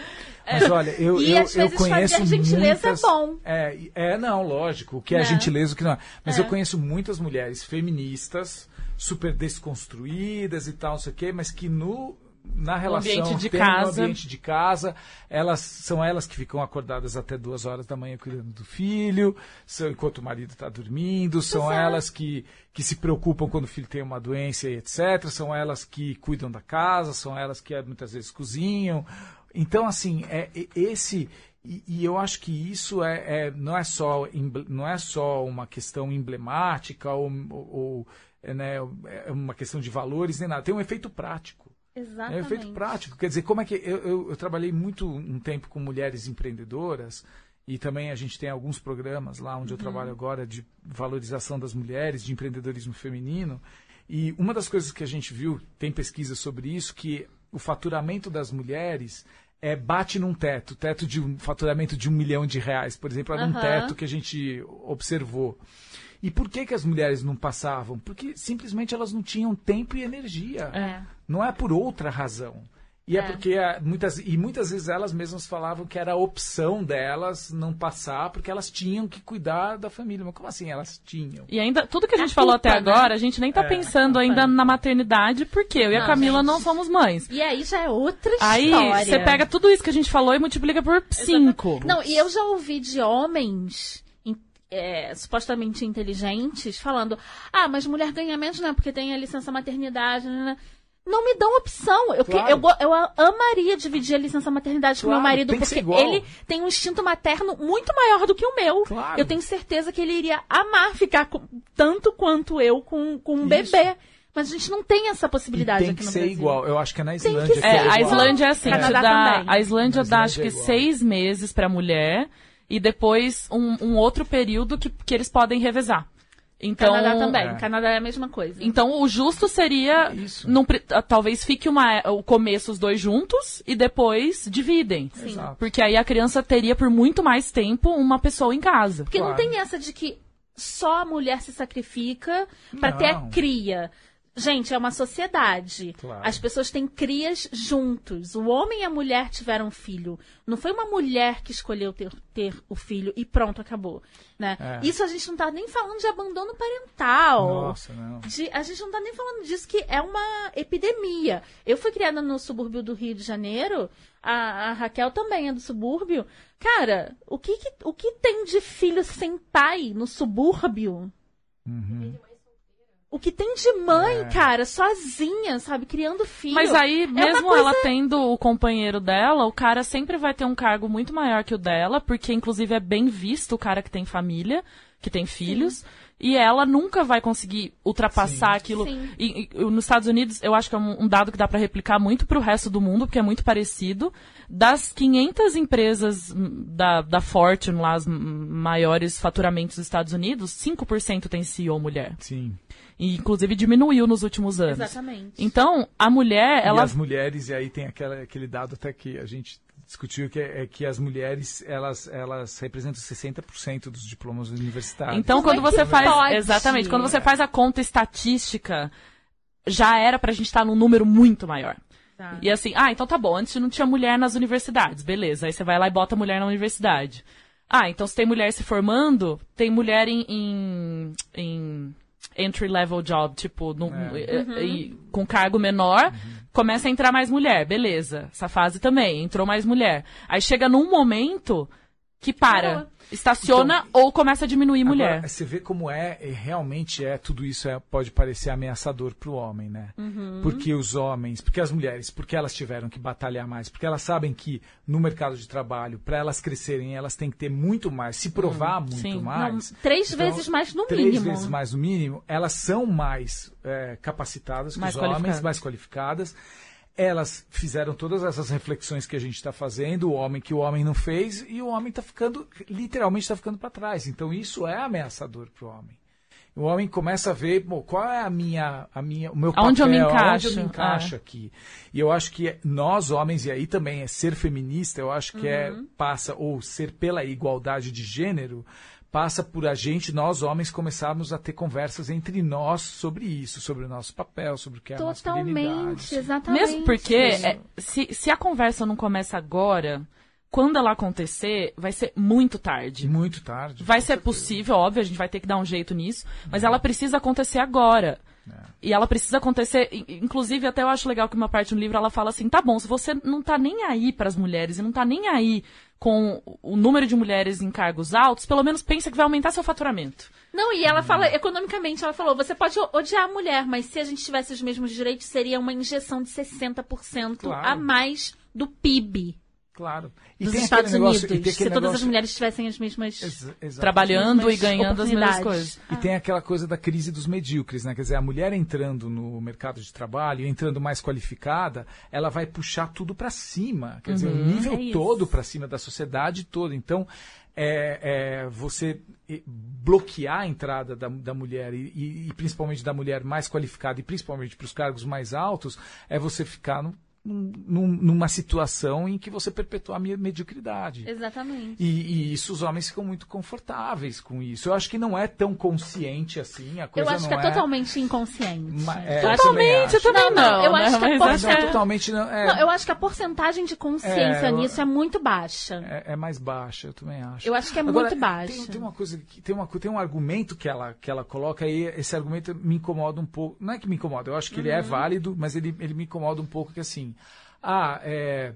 Sim, é, se a gente tiver mulheres, mais mulheres no mercado de trabalho, a gente vai ter mais faturamento, é, é, a gente vai ter mais renda e vai ter Uhum. mais faturamento, vai ter mais mercado consumidor, etc. Então são os argumentos utilitaristas, né? Exato, Eu acho que, é o, o que é o sexismo benevolente. o sexismo benevolente. Agora, eu É. acho que assim, esses argumentos me incomodam um pouco, porque mesmo que isso não fosse verdade, numa sociedade democrática, se nós temos dois seres é, humanos que têm as mesmas aspirações, eles têm que ter as mesmas oportunidades na Exatamente. partida.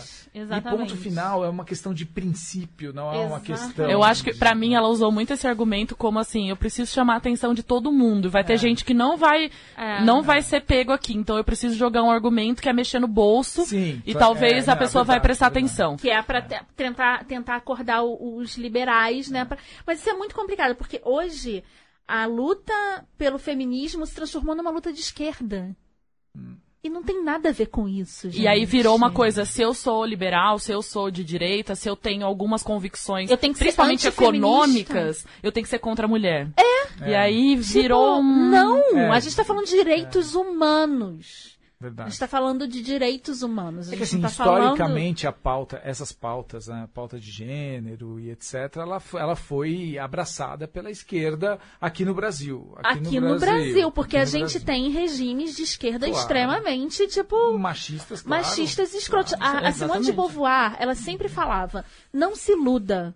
Qualquer sistema de governo, numa crise, o primeiro, a os primeiros, a primeira, como é que ela falava?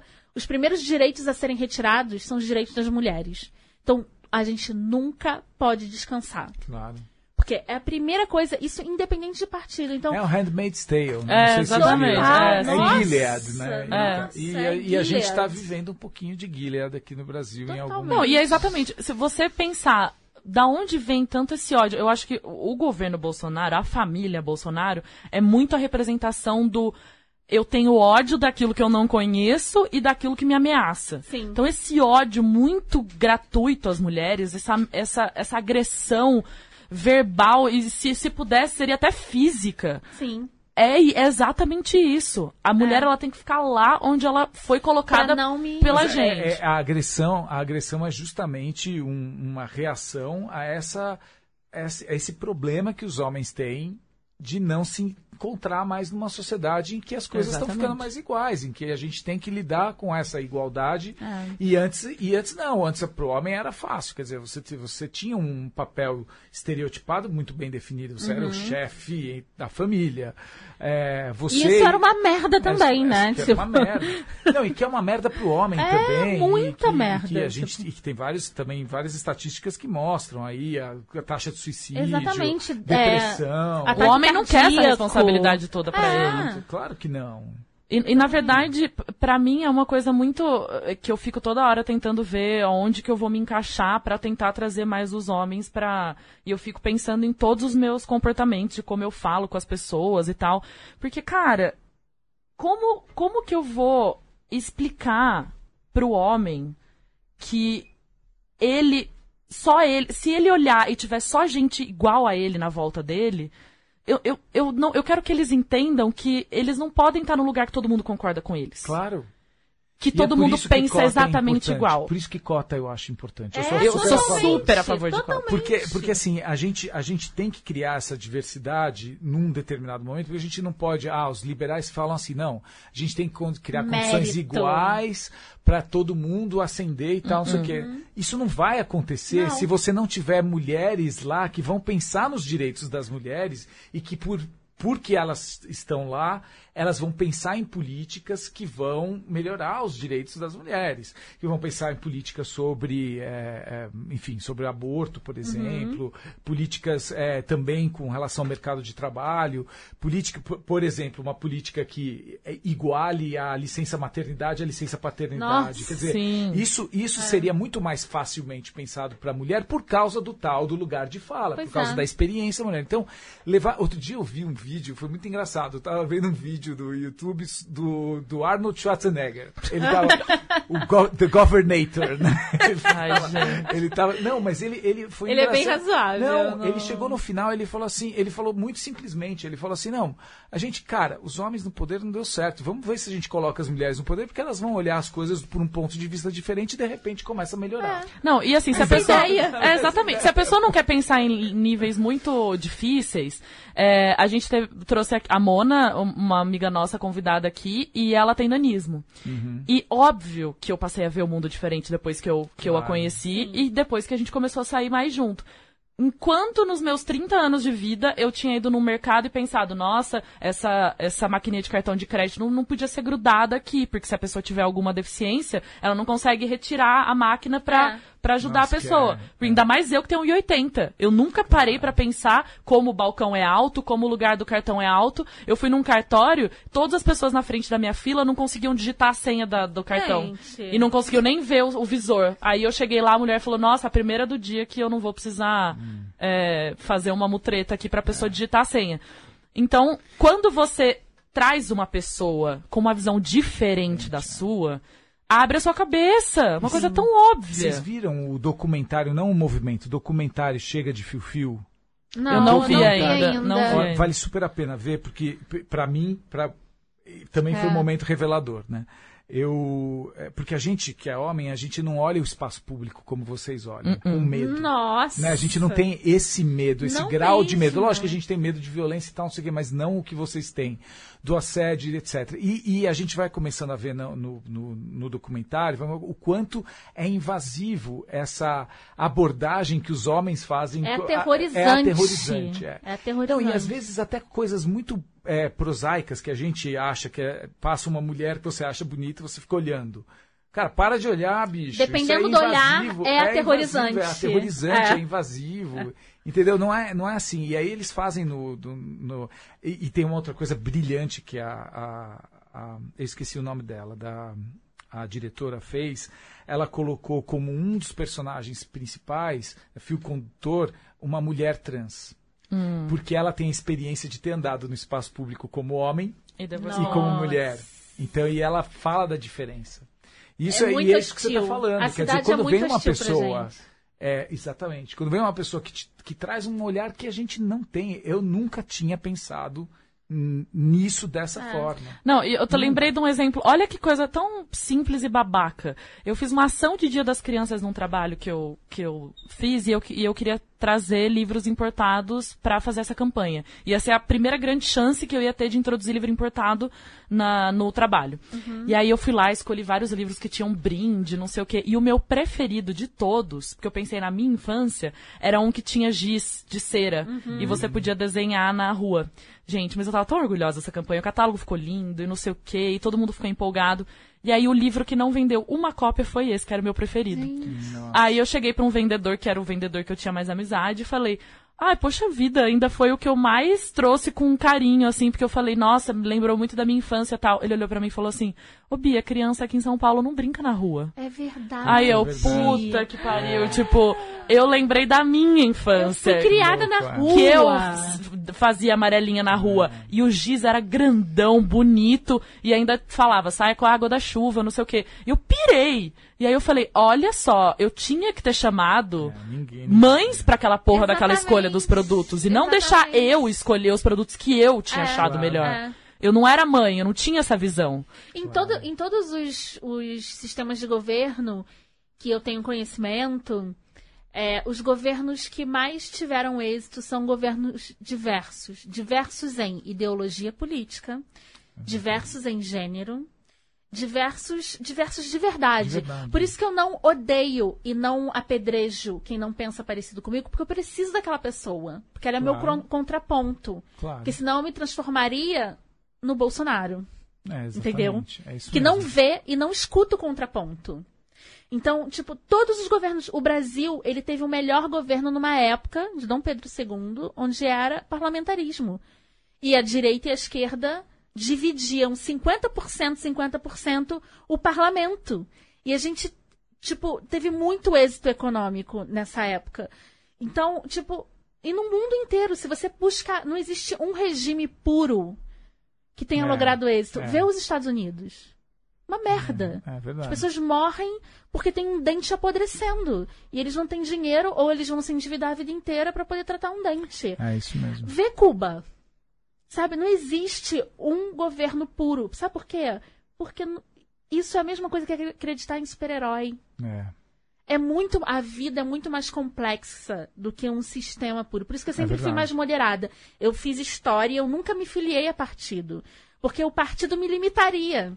Porque, às vezes, eu pondero o que a esquerda fala. E eu Claro. pondero também o que a direita fala, sabe? E é difícil, tá, tá cada vez mais difícil pra gente ser ponderados, Muito sermos difícil. ponderados nesse momento, né? Nesse difícil. momento de pô, grandes Até, polarizações. até porque a é gente complicado. escuta tanto absurdo que você fala, gente, como é que eu Mas falo é, com uma pessoa o- eu acho que também o grande problema de que a gente não está conseguindo entrar em discussão, não está conseguindo conversar com as pessoas e, e muito menos ainda do tema que a gente está falando aqui, porque as pessoas também também, eu- aí eu já não sei se é muito consciente ou inconsciente, elas identificaram como tirar a pessoa da linha.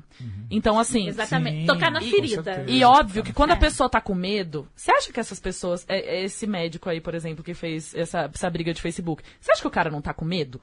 Claro. Ele é uma Claro. pessoa que tá vivendo com medo, ele não tá Claro. feliz. Não. Senão ele estaria aí, tipo, Ele tá cuspindo girassol, sabe? É. Tipo, ele não estaria brigando com as pessoas no Facebook. É. Então, é- essas pessoas que são as que agridem, que falam, não tem patriarcado, ah, mas você tá louca, o que você tá falando não faz sentido, mas a esquerda, aí o PT, sabe essas pessoas? Elas têm esse mecanismo de, eu tô com medo, eu não sei o que vai acontecer e eu ponho pra fora dessa maneira. E aí as pessoas que até são ponderadas, elas perdem a linha Perde a também. linha também. E aí entra o Exatamente. discurso objetivo. Tem que mudar isso aí.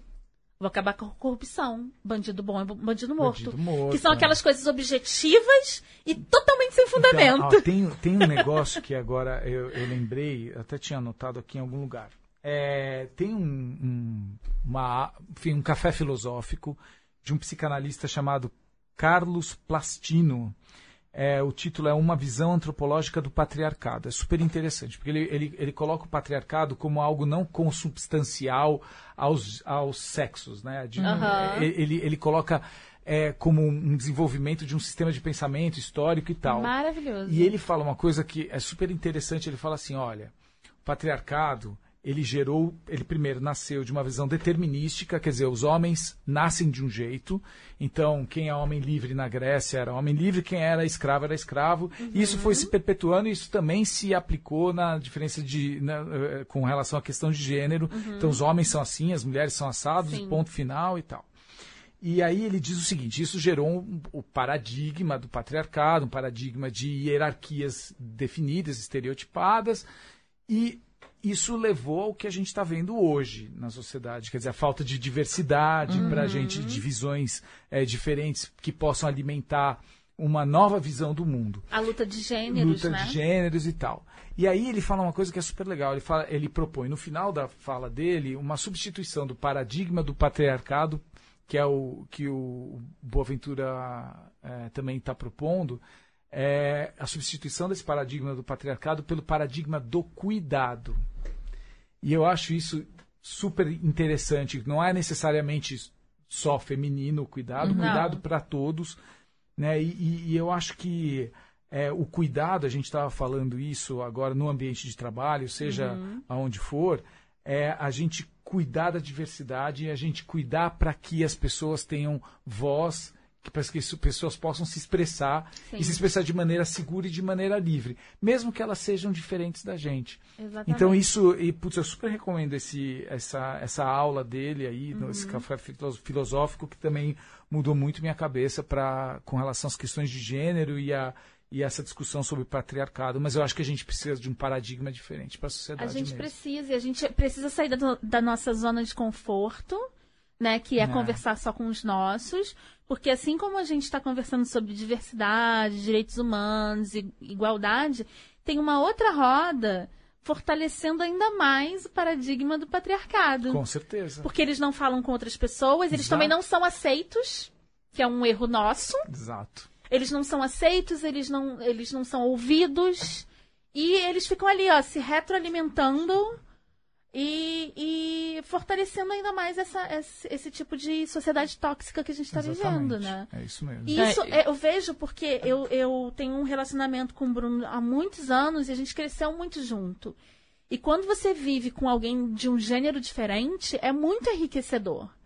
É muito mesmo, porque, tipo, eu não seria, não, te- não teria é, conquistado o que eu conquistei sem o apoio dele, e, e ele não, não teria conquistado o que ele conquistou sem o meu apoio. Porque sempre existia a visão ponderada, sabe? E muitas coisas que eu falava pra ele, tipo, essa, essa questão que você falou sobre como a cidade é hostil pra mulher, ele se deu conta disso, tipo, depois dos 30 anos.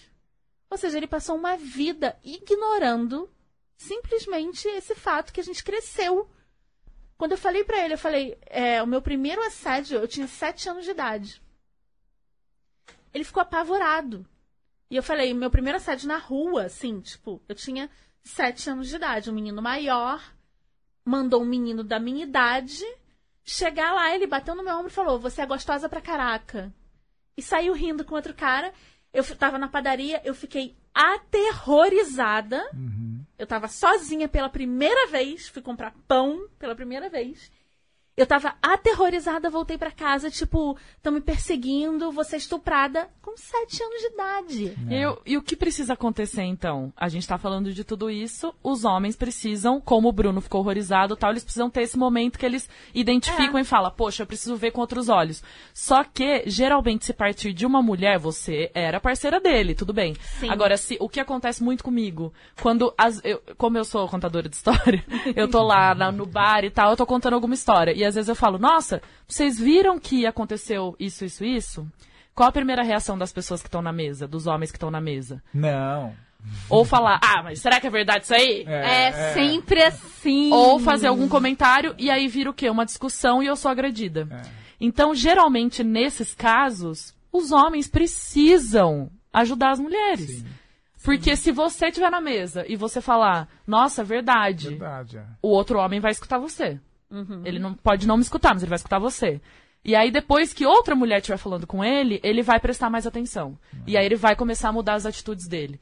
Então eu acho que eu cometi muitos erros de ficar tentando falar com as pessoas mais próximas de mim, com os homens mais próximos de mim, pensando, cara, quando você ouvir seus amigos falarem isso, vocês têm que. É aquela história de se tem três nazistas na mesa e você se senta, se tem quatro nazistas. Então, É. tipo, Sabe? Se você tá ouvindo seu amigo falando um monte de merda, igual essa história do, do o bro senhor. talk é. tóxico, né? Cara, você tem que falar alguma coisa. Pô, não fala Claro. assim de uma mulher. Porque daí o que, que acontece? Eu falo alguma coisa, como aconteceu diversas vezes comigo, e eu sou agredida verbalmente, eu sou. E aí acontece um monte de coisa. Então, eu acho que fica muito essa mensagem de. Pode parecer que pro homem não vai fazer diferença nenhuma. Mas faz diferença qualquer coisa que ele fizer. Qualquer Exatamente. atitude que ele tiver. A gente faz precisa, diferença. e essa é uma, uma coisa muito difícil de eu falar, a gente precisa dos homens. Porque a gente Mas é ser humano, a gente é ser e a humano, gente é- precisa exa- dessa revolução Isso. humana. Humana. Não é uma exatamente. revolução das mulheres, é uma revolução humana. É isso que esse livro mais trouxe de forte assim pra mim, porque até então eu tenho lido mulheres feministas falando sobre o mito da beleza, que é um livro muito impressionante, que a gente vai fazer um- até um episódio sobre ele. É, tipo, teoria King Kong, são incríveis. Mas foram Só que- livros pra gente despertar na gente aonde Foi. a gente quer trabalhar. Então, Exatamente. eu acho que pra mim, o que esse livro trouxe de maior lição pra mim foi, até o esse momento na minha vida, o que que eu fiz? Eu me muni de informação e vi as coisas que me incomodavam na sociedade e aonde que eu poderia fazer alguma alguma diferença. E como eu poderia trazer mais mulheres pra isso. Só que isso a gente já fez. São anos da gente fazer isso. É. São anos da gente se aproximar de outras mulheres e contar A histórias tem elas. o nosso grupo. Isso, ouvir histórias delas e falar, tá bom, a, a gente vai fazer isso, beleza? Só que agora, eu tava sentindo que eu tava derrapando muito. E aí, quando eu li esse livro, eu, eu pensei, é isso que eu preciso. É E- isso e que tá Eu acho faltando. que o que está faltando também é, é isso, isso que vocês estão fal- falando é super importante, é super importante para os homens também. Nós precisamos todos seres humanos de aliados. Sim. São outros aliados, outros seres humanos aliados para mudar as coisas. E eu acho que tem muitos homens. é, Eu tenho 47 anos, eu faço parte de uma geração que é um pouco mais, talvez seja um pouco mais refratária, talvez as gerações mais novas sejam menos, não sei. Uhum. Não sei, não tenho estatística para falar sobre isso, mas eu vejo muitos homens dispostos. Dispostos Sim, a eu também. conversar, dispostos Eu também, a, eu também a- vejo. a- a- realmente a gente criar uma aliança. E eu acho que o que é ruim é quando a gente, quando a gente é ostracizado pelo, por- simplesmente por- pelo fato da gente ser homem. E quantas vezes eu também já não etc, fiz isso? etc. Porque É. é essa Então- coisa, é a raiva, é. é- Ressentimento. Exatamente. Ai, mas olha o que eu passei, sabe? Eu não quero passar isso de novo. Então, na verdade, que também volta muito no porquê a gente tem esse podcast, entendeu? É. Porque a gente verbaliza e a gente fica repetindo as coisas e isso vai ecoar para outras Claro. pessoas também. Exatamente. Então, são coisas que podia ficar só na minha cabeça, podia ficar só na cabeça da Camila, mas a gente falou, não, a gente precisa colocar isso pra Compartilhar, circular. é. Porque o que, que a gente mais escuta quando a pessoa entra em contato com a gente? Obrigada. Ai, porque você falou Exatamente. isso que eu. Que puta aconteceu Super É comigo. sempre obrigada por vocês estarem falando da vida Exato. de vocês. Obrigada por vocês Tocar estarem nesse se expondo. Ah, obrigada exatamente. por você ter falado sobre isso. Então, isso é uma coisa, isso, que- isso que você acabou de falar é também uma coisa que os homens não fazem, os homens não se expõem. Exa- Eles têm Não. medo de Tem exposição. medo. Eles têm um, Medo. me- um terror. De... O Bruno não escuta o episódio. É, né? o homem não senta nessa qualquer cadeira, coisa viu? aqui, porque o Bruno não vai es- escutar porque ele tem medo da exposição que eu boto ele. Mas homem tem muito medo de Muito medo de exposição. E de exposição, falar é. de, de si. De- Porque, de novo, cai naquela coisa de eu, eu preciso ser muito forte, muito É. líder, muito tudo. Se eu me mostro um pouquinho vulnerável, eu, eu não sou mais isso. Então, E não é aceito socialmente. um menino se tornar homem é uma coisa muito, muito violenta. Tem aquele documentário que fala um pouco da situação americana, que é diferente da nossa, mas que mostra isso, aquela é, The Mask You Live In. nossa, Nossa. eu amo esse que é- documentário. Eu chorei legal, tanto vendo isso. E, é, e é- mas é assim, a gente, tudo bem, a gente não tem aquela, aquela- a gente não tem a mesma cultura É. é, do cara, bullying. é, do bullying, ou do cara que é bom de esporte, É. da cheerleader e É. do... A gente Mas tem mais, mais ou menos, Mas a é gente tem um pouco, isso, mas, né? mas tem isso, sim.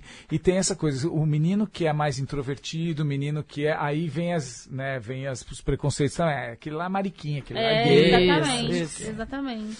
É. Agora uma pergunta pra vocês. Vamos fazer uma rodada, vamos adaptar essa pergunta para porque eu vou adaptar pro, pro Fred. Bia, Nossa, eu tô.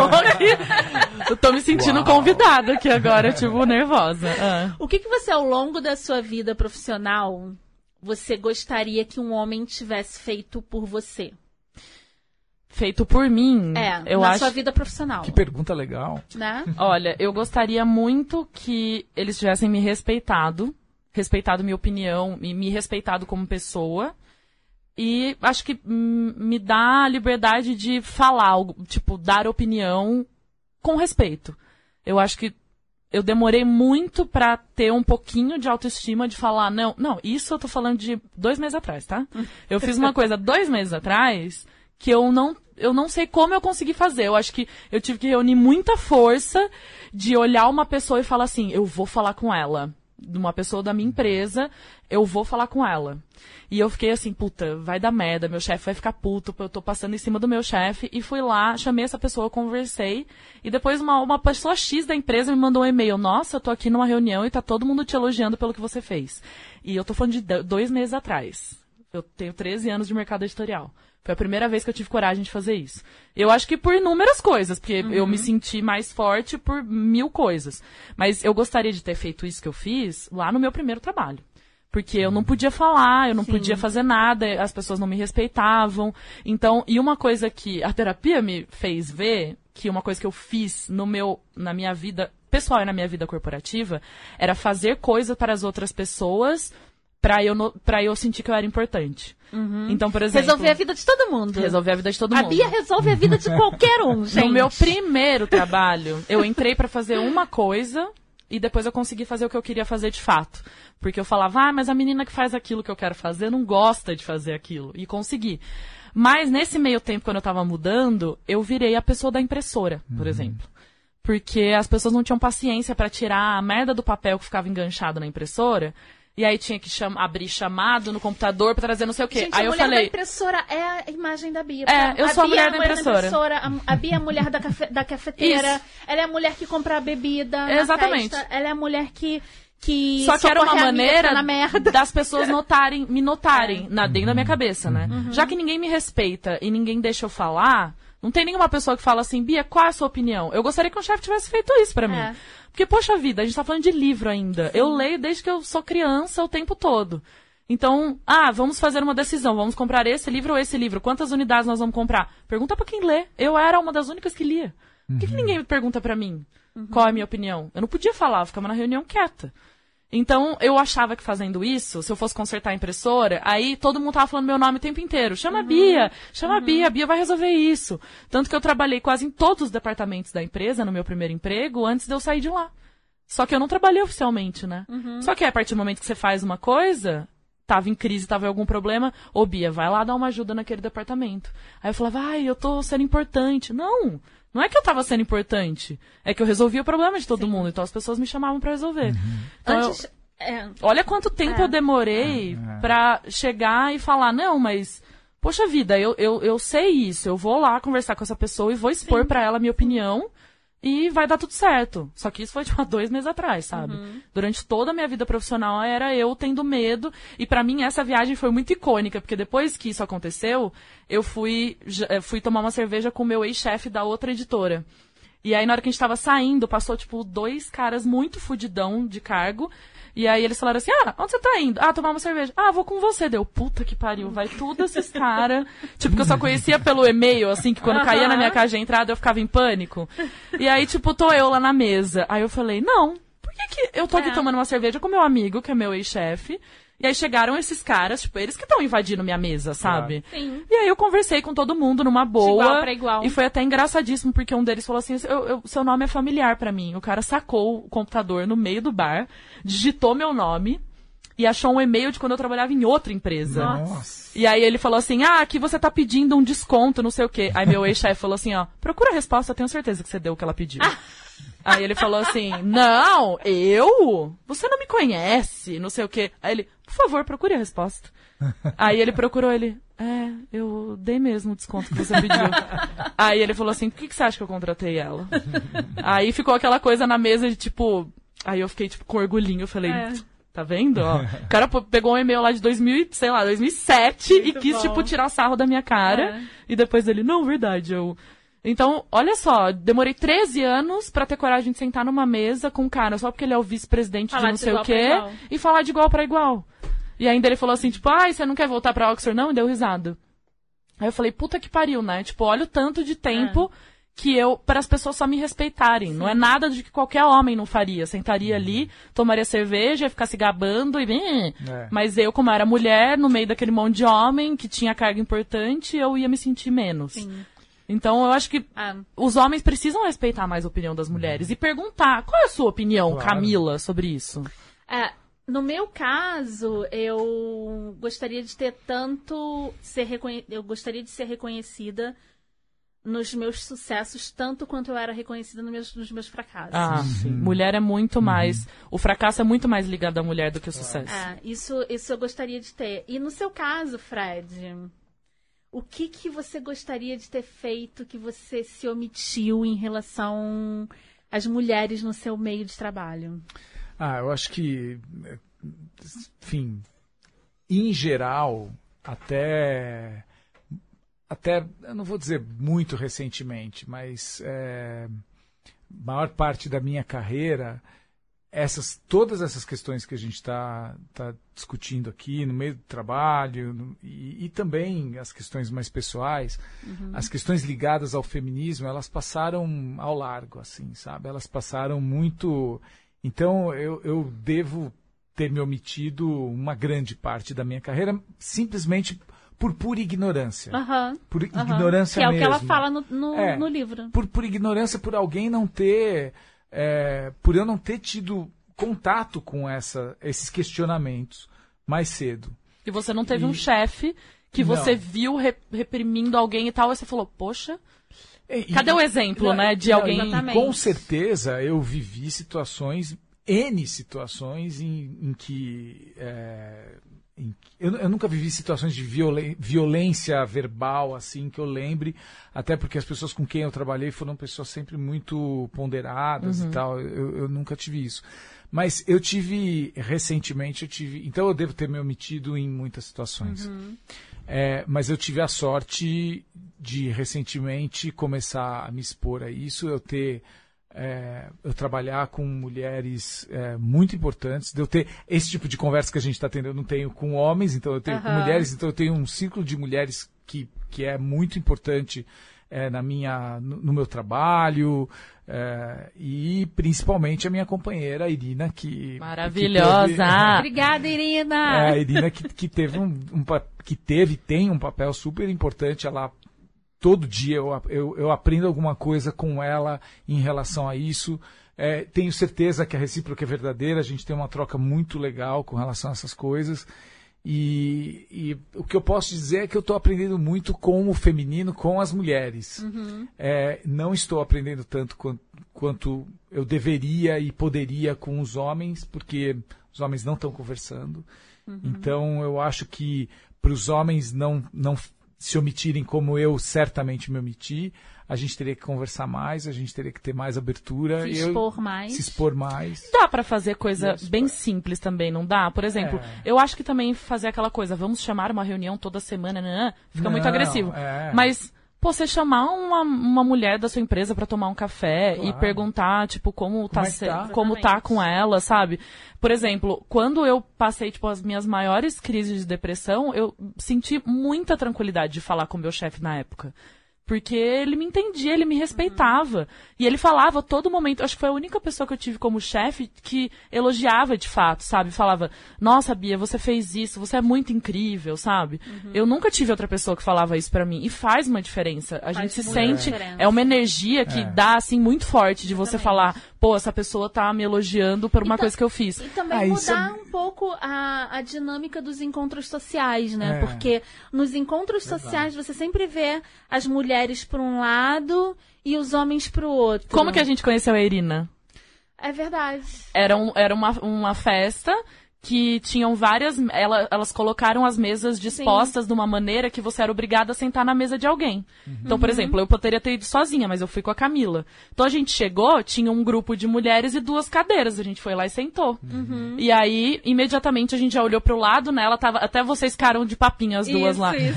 Aí, a- na hora que ela falou alguma coisa de política, tava a Camila, ai, sou super interessada nisso. E elas começaram a conversar. E eles tinham. E a Karina, maravilhosa, colocou uns papeizinhos no meio da mesa com umas frases bem aleatórias, umas perguntas bem aleatórias. Tipo, eu adoro essas coisas de jogar uma. Tipo, qual seu filme favorito, sabe? Essas É. coisas bem.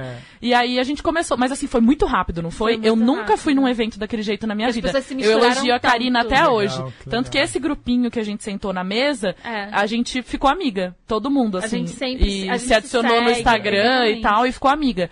Tem várias ainda que vão vir É. aqui no podcast por conta disso. Então a gente ficou sentado ali na mesa. E aí, a- o papo, muito louco como o papo vinha, né? Aí uma, É. cada uma contou de onde trabalhava. A gente falou que tinha o podcast, muita gente perguntou do podcast. E aí a gente começou a conversar muito. É. Porque eu me sinto, quando eu vou num ambiente social que as mulheres ficam para um lado e os homens ficam pro outro, e muitas vezes os homens falam com você sem olhar para você. Sim. Aí eu tenho pavor Como se fosse um, entre aspas, comigo. respeito pelo seu marido. Isso, É. eu fico tão constrangida num é. ambiente desse que eu tenho vontade de Verdade. sair correndo. E os homens que nem sabe? conversam comigo porque eu sou solteira? É verdade. Tem homem que eu Nossa. vejo, eu É. vejo na, no corpo dele a tensão de assim, eu não posso sentar aqui com você. porque Você não É. tem um homem com você. Como que eu vou sentar aqui do seu lado? É. Então eu é sinto às vezes. São os vieses inconscientes, Isso. né? Total, Aparecendo. total. né? Tipo, ah, eu até quero conversar com a Bia, mas olha o problema que eu vou causar se eu sentar aqui e conversar com ela. É, o Exatamente. problema que eu vou causar, que na minha cabeça eu vou É, causar com a minha companheira, exatamente. mulher, É, etc. exatamente. Então é, é, é, é complicado.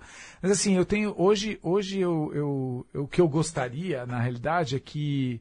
E se o pessoal lá do, do- da De Sampa estiver me ouvindo, é, e as mulheres lá, que tão- porque a gente tem Uhum. um time bem feminino, né? E que, que as pessoas me digam se eu estou me omitindo. Isso eu gostaria também de ouvir. Porque Eu tem que tô- ser um canal aberto. Você gostaria tem que ser um canal aberto. de ter um Né? feedback, exatamente, de- se existe alguma coisa que ne- nessas questões de gênero eu estou fazendo de errado. Já tem uma coisa que também me despertou esse livro, que eu fiz, porque ele recomenda fazer, eu fiz lá na empresa, eu fiz uma análise de gap de gênero. e Maravilhoso. eu olhei e eles recomendam ser transparentes. Então o que aconteceu foi que lá a gente tem um gap de gênero na diretoria, gerência para diretoria, a gente tem um gap de gênero mas é um gap de gênero positivo para as mulheres. As mulheres Ah, ganham bom. mais do que os homens. Adorei. Se você pegar os salários em média das Aham. mulheres nesse, nesse, nesse espectro, né? De Aham. diretoria, ge- gerência e diretoria. Em comparação com o salário médio da empresa, o salário médio das mulheres é um pouquinho maior do que o dos Uhum. homens. Ótimo. Agora, eu fui olhar para os, salários, os menores salários da empresa. Lá nos menores salários, não. O gap é Bem grande. é bem É grande entre mesmo? homem e mulher. É. Os, os- as, as mulheres ganham menos do que os homens. Isso tem que ser corrigido. Totalmente. E vai ser. ser corrigido. E será. Ó, É. E será. fala sério. Em Fred breve. vai sair daqui, ó. E será. Maravilhoso. E será. E será. Fred, muito obrigada por Imagina, você ter que- Foi aceitado. muito maravilhoso falar. A conversar gente com falou você. Obrigada mais de mesmo. 90 minutos. É, gente, vamos colocar esse livro na lista de mais vendidos. É, compra numa livraria física de preferência para entrar na lista mais vendidos. olha, olha a professorinha, gente, dando aula pra vocês. Mas, se você quiser comprar online, a gente vai disponibilizar um link para você comprar o livro nas nossas redes sociais. Então, o livro é Escute o que ela diz, da Joanne Lippmann. Pela, tá saindo no Brasil pela Primavera Editorial. A gente tá no Twitter como Desqualificadas, no Instagram como As Desqualificadas. O nosso e-mail é asdesqualificadas.gmail.com. Então, vamos colocar este livro na lista de mais vendidos. Olha, a gente já E deu vamos- muitos spoilers, mas tem muita história Muita- boa nesse tem muita livro ainda. informação. A história da Tupperware é maravilhosa. É maravilhosa.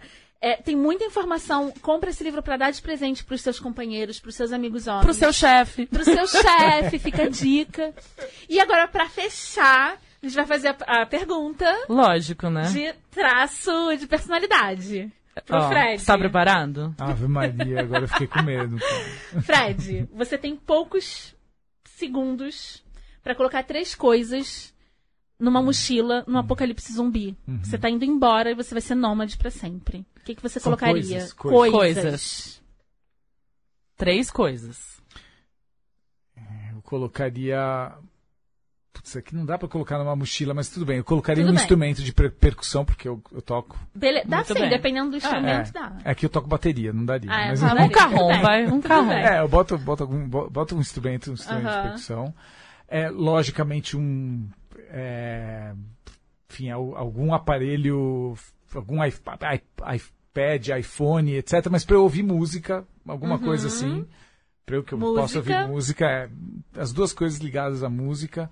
Uma que eu possa tocar, que eu possa me expressar, e outra que eu, que eu possa ouvir, Uhum. ouvir música. É, e a terceira. Hum, hum, eu colocaria. Putz, aqui é difícil. Eu colocaria um livro, mas tem que ser um livro. Tem que ser O, o, livro. Tem que Qual ser. é o livro da sua vida? Putz, olha, tem um. Putz, tem vários. Se você passar pela nossa comunidade, a gente vai ter os 100 anos de solidão, então não precisa levar ele. É, é, o- eu, ia, eu ia falar, bom, é o que me vem agora, Isso. mas é, é A Montanha Mágica do Thomas Mann. É um Nossa, livro que, eu, é um Eu bom não li livro. esse livro. É um bom livro. Que me marcou muito. E ele é grande, você vai Ele ter é- tempo não, de... esse- ver Fred, sinto lhe informar, mas você ia durar bem pouco no Apocalipse Zumbi, Ah, tá? sim. Porque, por exemplo, faca não, não estamos Não. levando. não. Vocês estão vendo, A cada maioria- convidado que a gente traz aqui, a minha responsabilidade aumenta, porque eu vou ter que defender todos vocês que vão estar lá tocando bateria. Mas não é, eu vou tocar carrão para os zumbis dançarem, Ah, cara. tá. Eles não vão. Já que é pra morrer, vamos lógico, morrer vão bem? Então é assim, não, né? Eu ia, viver, eu, ia viver, eu ia viver fugindo dos zumbis É. e tocando um pouquinho, e ouvindo música e lendo um livro Não. maravilhoso. Até É morrer. É muita responsabilidade pros os guerreiros desse apocalipse zumbi. Eu, meu irmão, a gente vai ter muita, muito mas sabe zumbi por pra matar pra vocês poderem ficar Mas sabe, sabe, sabe, sabe por quê? Porque tem uma coisa, não adianta, você vai levar faca, você vai levar. Eles vão te matar em É, algum momento, não tem exatamente. jeito. É verdade. Vou ter que matar assim. muito zumbi pra proteger as pessoas. É duro. Você, Raquel, primeira vez que você tá vindo aqui, vem aqui responder essa pergunta. Três coisas. Eu levaria no, pro, no ataque zumbi. É. É, tipo largados e pelados. Sim! Versão zumbi. Versão zumbi. Não zumbi. Com uma mochila. Ok. Um repelente anti-zumbi. De repente, algo bem fedido que eles não gostem. É, eu levaria. Não levaria na- nada de matar, porque já estão mortos. Então, no caso, uma capa de chuva. Bom. Tá bom. Tudo bem. Repelente, E- uma capa de chuva. E. Uma mantinha bem quentinha. Então você não vai acampar, você vai sobreviver com, no apocalipse. Não é acampamento isso aqui. Se é o fim do mundo, tem que ser muito criativo. Tipo, você vai ter que criar coisas, você vai ter que mudar a sua, Exatamente. sua É, visão que, de vo- que- mundo. que você se- que, fique- que as coisas fiquem confortáveis Está até você morrer, boa. né? Porque Não é? Gente, a Bia, ela tem mania de ficar analisando as pessoas. e A Bia é uma sobrevive- sobrevivencialista. Mas tudo bem. Olha só, uma publicitária falou sobre criatividade e ela acabou criando um repelente anti-zumbi. Adorei isso. Acho que a gente tem que levar isso à frente. E é isso, gente. Obrigada. coração. Obrigado a vocês. Adorei estar com Obrigada. vocês. Queria Foi fazer ótimo. isso toda semana. Ah, Vem com a gente, venha, pode vir. venha. Será nosso consultor de assuntos de homens héteros em, em, em A gente, vai, a gente vai criar um quadro chamado Pergunta pro Fred. É. e aí o Fred vai dar as respostas pra gente. Maravilhoso. Ah, eu queria só terminar com o Leandro respondendo uma pergunta. Nossa, ela tá muito intimidadora hoje. Sem molho? Sem molho. Nossa, você conhece a história do sem molho? Não. Não. Nossa, é- enfim, sabe quando você tem vó racista, assim? É- Sei, sei. Eu sei bem. Vem de outra época, é, a gente tenta, tenta relevar, mas Aham. é, agora a gente pode falar dos já, né? Infelizmente já não tá Exatamente. entre nós, era um racista. Ele tinha. meu tio vindo, de- voltava do futebol de sábado, futebol de várzea e tal. Ele tinha um amigo, que era o Jorge Ben. Era um negrão. Tava sempre eh, com, com- né? Não era bem vestido, era um negrão de- da, da várzea ali. E minha avó não gostava dele. A minha avó não gostava do cara e. Que é racista. E quando chegava pra comer o macarrão com a família, ela não queria que o cara estivesse lá. Ela dava umas broncas, fechava a cara. Aí um belo dia, as crianças na mesa, chega a família, chega o meu tio com o Jorge bem. E é o macarrão. E aí ele começa a colocar o macarrão no prato e ele fala, Dona Lucy, sem molho? E a minha. e a minha avó, é, você ainda quer molho? Pegou o macarrão, jogou nele. Foi, Gente, uma das grandes crises de riso da minha vida. Hoje eu entendo que foi uma cena horrorosa. Foi horrível. Uma cena horrível. Ele só. Ele, fe- ele tava brincando. Pô, não tem molho, macarrão, cadê claro. o molho sem molho? Ela jogou o macarrão no cara. ai, gente. Você tá querendo dizer que você tá com raiva da gente? Vai jogar Não. uma macarrão na gente? Não, é que a, a- a expressão sem molho virou uma expressão Virou. da família, entendeu? Eu acho Sempre que eu vou coisa, é. incorporar Eu isso. achei boa, Sem na molho. verdade. Enfim, Bom, a feito- pergunta é a seguinte. Eu tava me preparando, eu contei uma história Isso, foi preparado. Foi, foi espertinho, foi Você espertinho. aqueceu a voz, né? Tipo, Isso. Então, é, o que, que você se arrepende profissionalmente de ter se omitido que você não faria hoje? O que, que eu me, arre- me arrependo de não ter feito que É, eu faria? É, você se omitiu numa situação sexista, é, profissional, que você de forma nenhuma faria hoje. Já tenho essa resposta. Eu trabalhei quatro anos na assessoria de imprensa do Carnaval, Uhum. em São Paulo, né? Então eu, cu- eu cuidava de tudo que tinha a ver com o evento, que são três dias, mas eu trabalhava o ano inteiro. Uhum. E a moça que cuidava da portaria era a Cíntia. E ela era uma estudante de jornalismo. E ela tinha muitas, muitas dificuldades. Era uma des, des- desses, dessas estudantes que tinham chegavam na universidade porque o Brasil vivia um momento onde isso estava sendo ressignificado, né? É. Estava se tornando possível, só que ela tinha problemas graves de... de, de Sobrevivência, né? é, assim, ela, ela não tinha como. co- é, é, O, o tal do Xerox que custava 3 reais, ela não Sim. tinha. É, e ela tinha um claro. eu- quando eu conversava com ela, eu percebia que ela tinha um, um claro déficit. Ela fazia jornalismo, como eu, sabe? Eu estava Uhum. recém-formado e ela estudando. E eu, muitas vezes, depois que o tempo passou, eu me ressenti de não ter, de repente, conversado com ela, feito, ajudado ela de alguma forma, porque ela tinha déficit na escrita, déficit. Uhum. é, Cultural. Um déficit cultural Uhum. que, que ela com certeza se encontrava no, no dia a dia do caminho dela lá na, na, na faculdade. Eu sei que, né, como eu tinha acabado de fazer, eu, eu via, eu, Uhum. eu presumia que ela tinha é, algumas dificuldades extras ali que eu, por exemplo, não precisei passar. E aí, é, feito em cadeia, né? Tenho certeza que ela.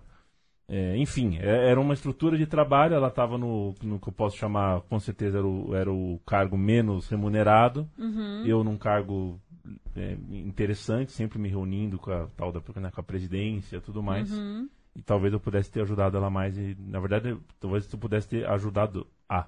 Né? Tipo não- como um mentor nada. mesmo, né? Exato. Como a gente tava falando. É. De... Às É, vezes uma a palavra. às mentoria. um- É. E teria feito muita diferença pra ela, alguém Sim. numa posição É. Sim. superior ter dado atenção pra ela, respeitado, né? É, e eu não só não fiz isso, como, enfim, cabeça de moleque, né? É, é, tal, talvez nem fora do, do tema jornalismo, talvez eu, é, muitas vezes aquele bom dia, né? Passa pela portaria, só fala um bom dia, só joga um bom dia na- Uhum. no colo da pessoa, em vez de dar uma atenção. Enfim, a Cintia, às vezes ela me... Às vezes eu lembro dela, acho que eu- Volta, é, né? eu teria feito Que diferente. sempre volta, né? Sempre volta. Tipo, aquilo que você fez que, tipo, Uhum. você podia ter feito diferente. não, você não vai consertar, mas eu acho importante falar sobre isso. Porque aí você passa à frente e evita Claro. que outras pessoas façam, é, cometam o mesmo erro. E a vida é assim, gente, a vida é feita de erros. E tá tudo bem. Estamos todos Tudo bem. Obrigada, Lelê. Ufa, está palpitada na Sem tela. molho, foi que foi. Foi que foi. Obrigada, gente. Muito obrigada. Obrigado. Beijo. Tchau, tchau. Beijos.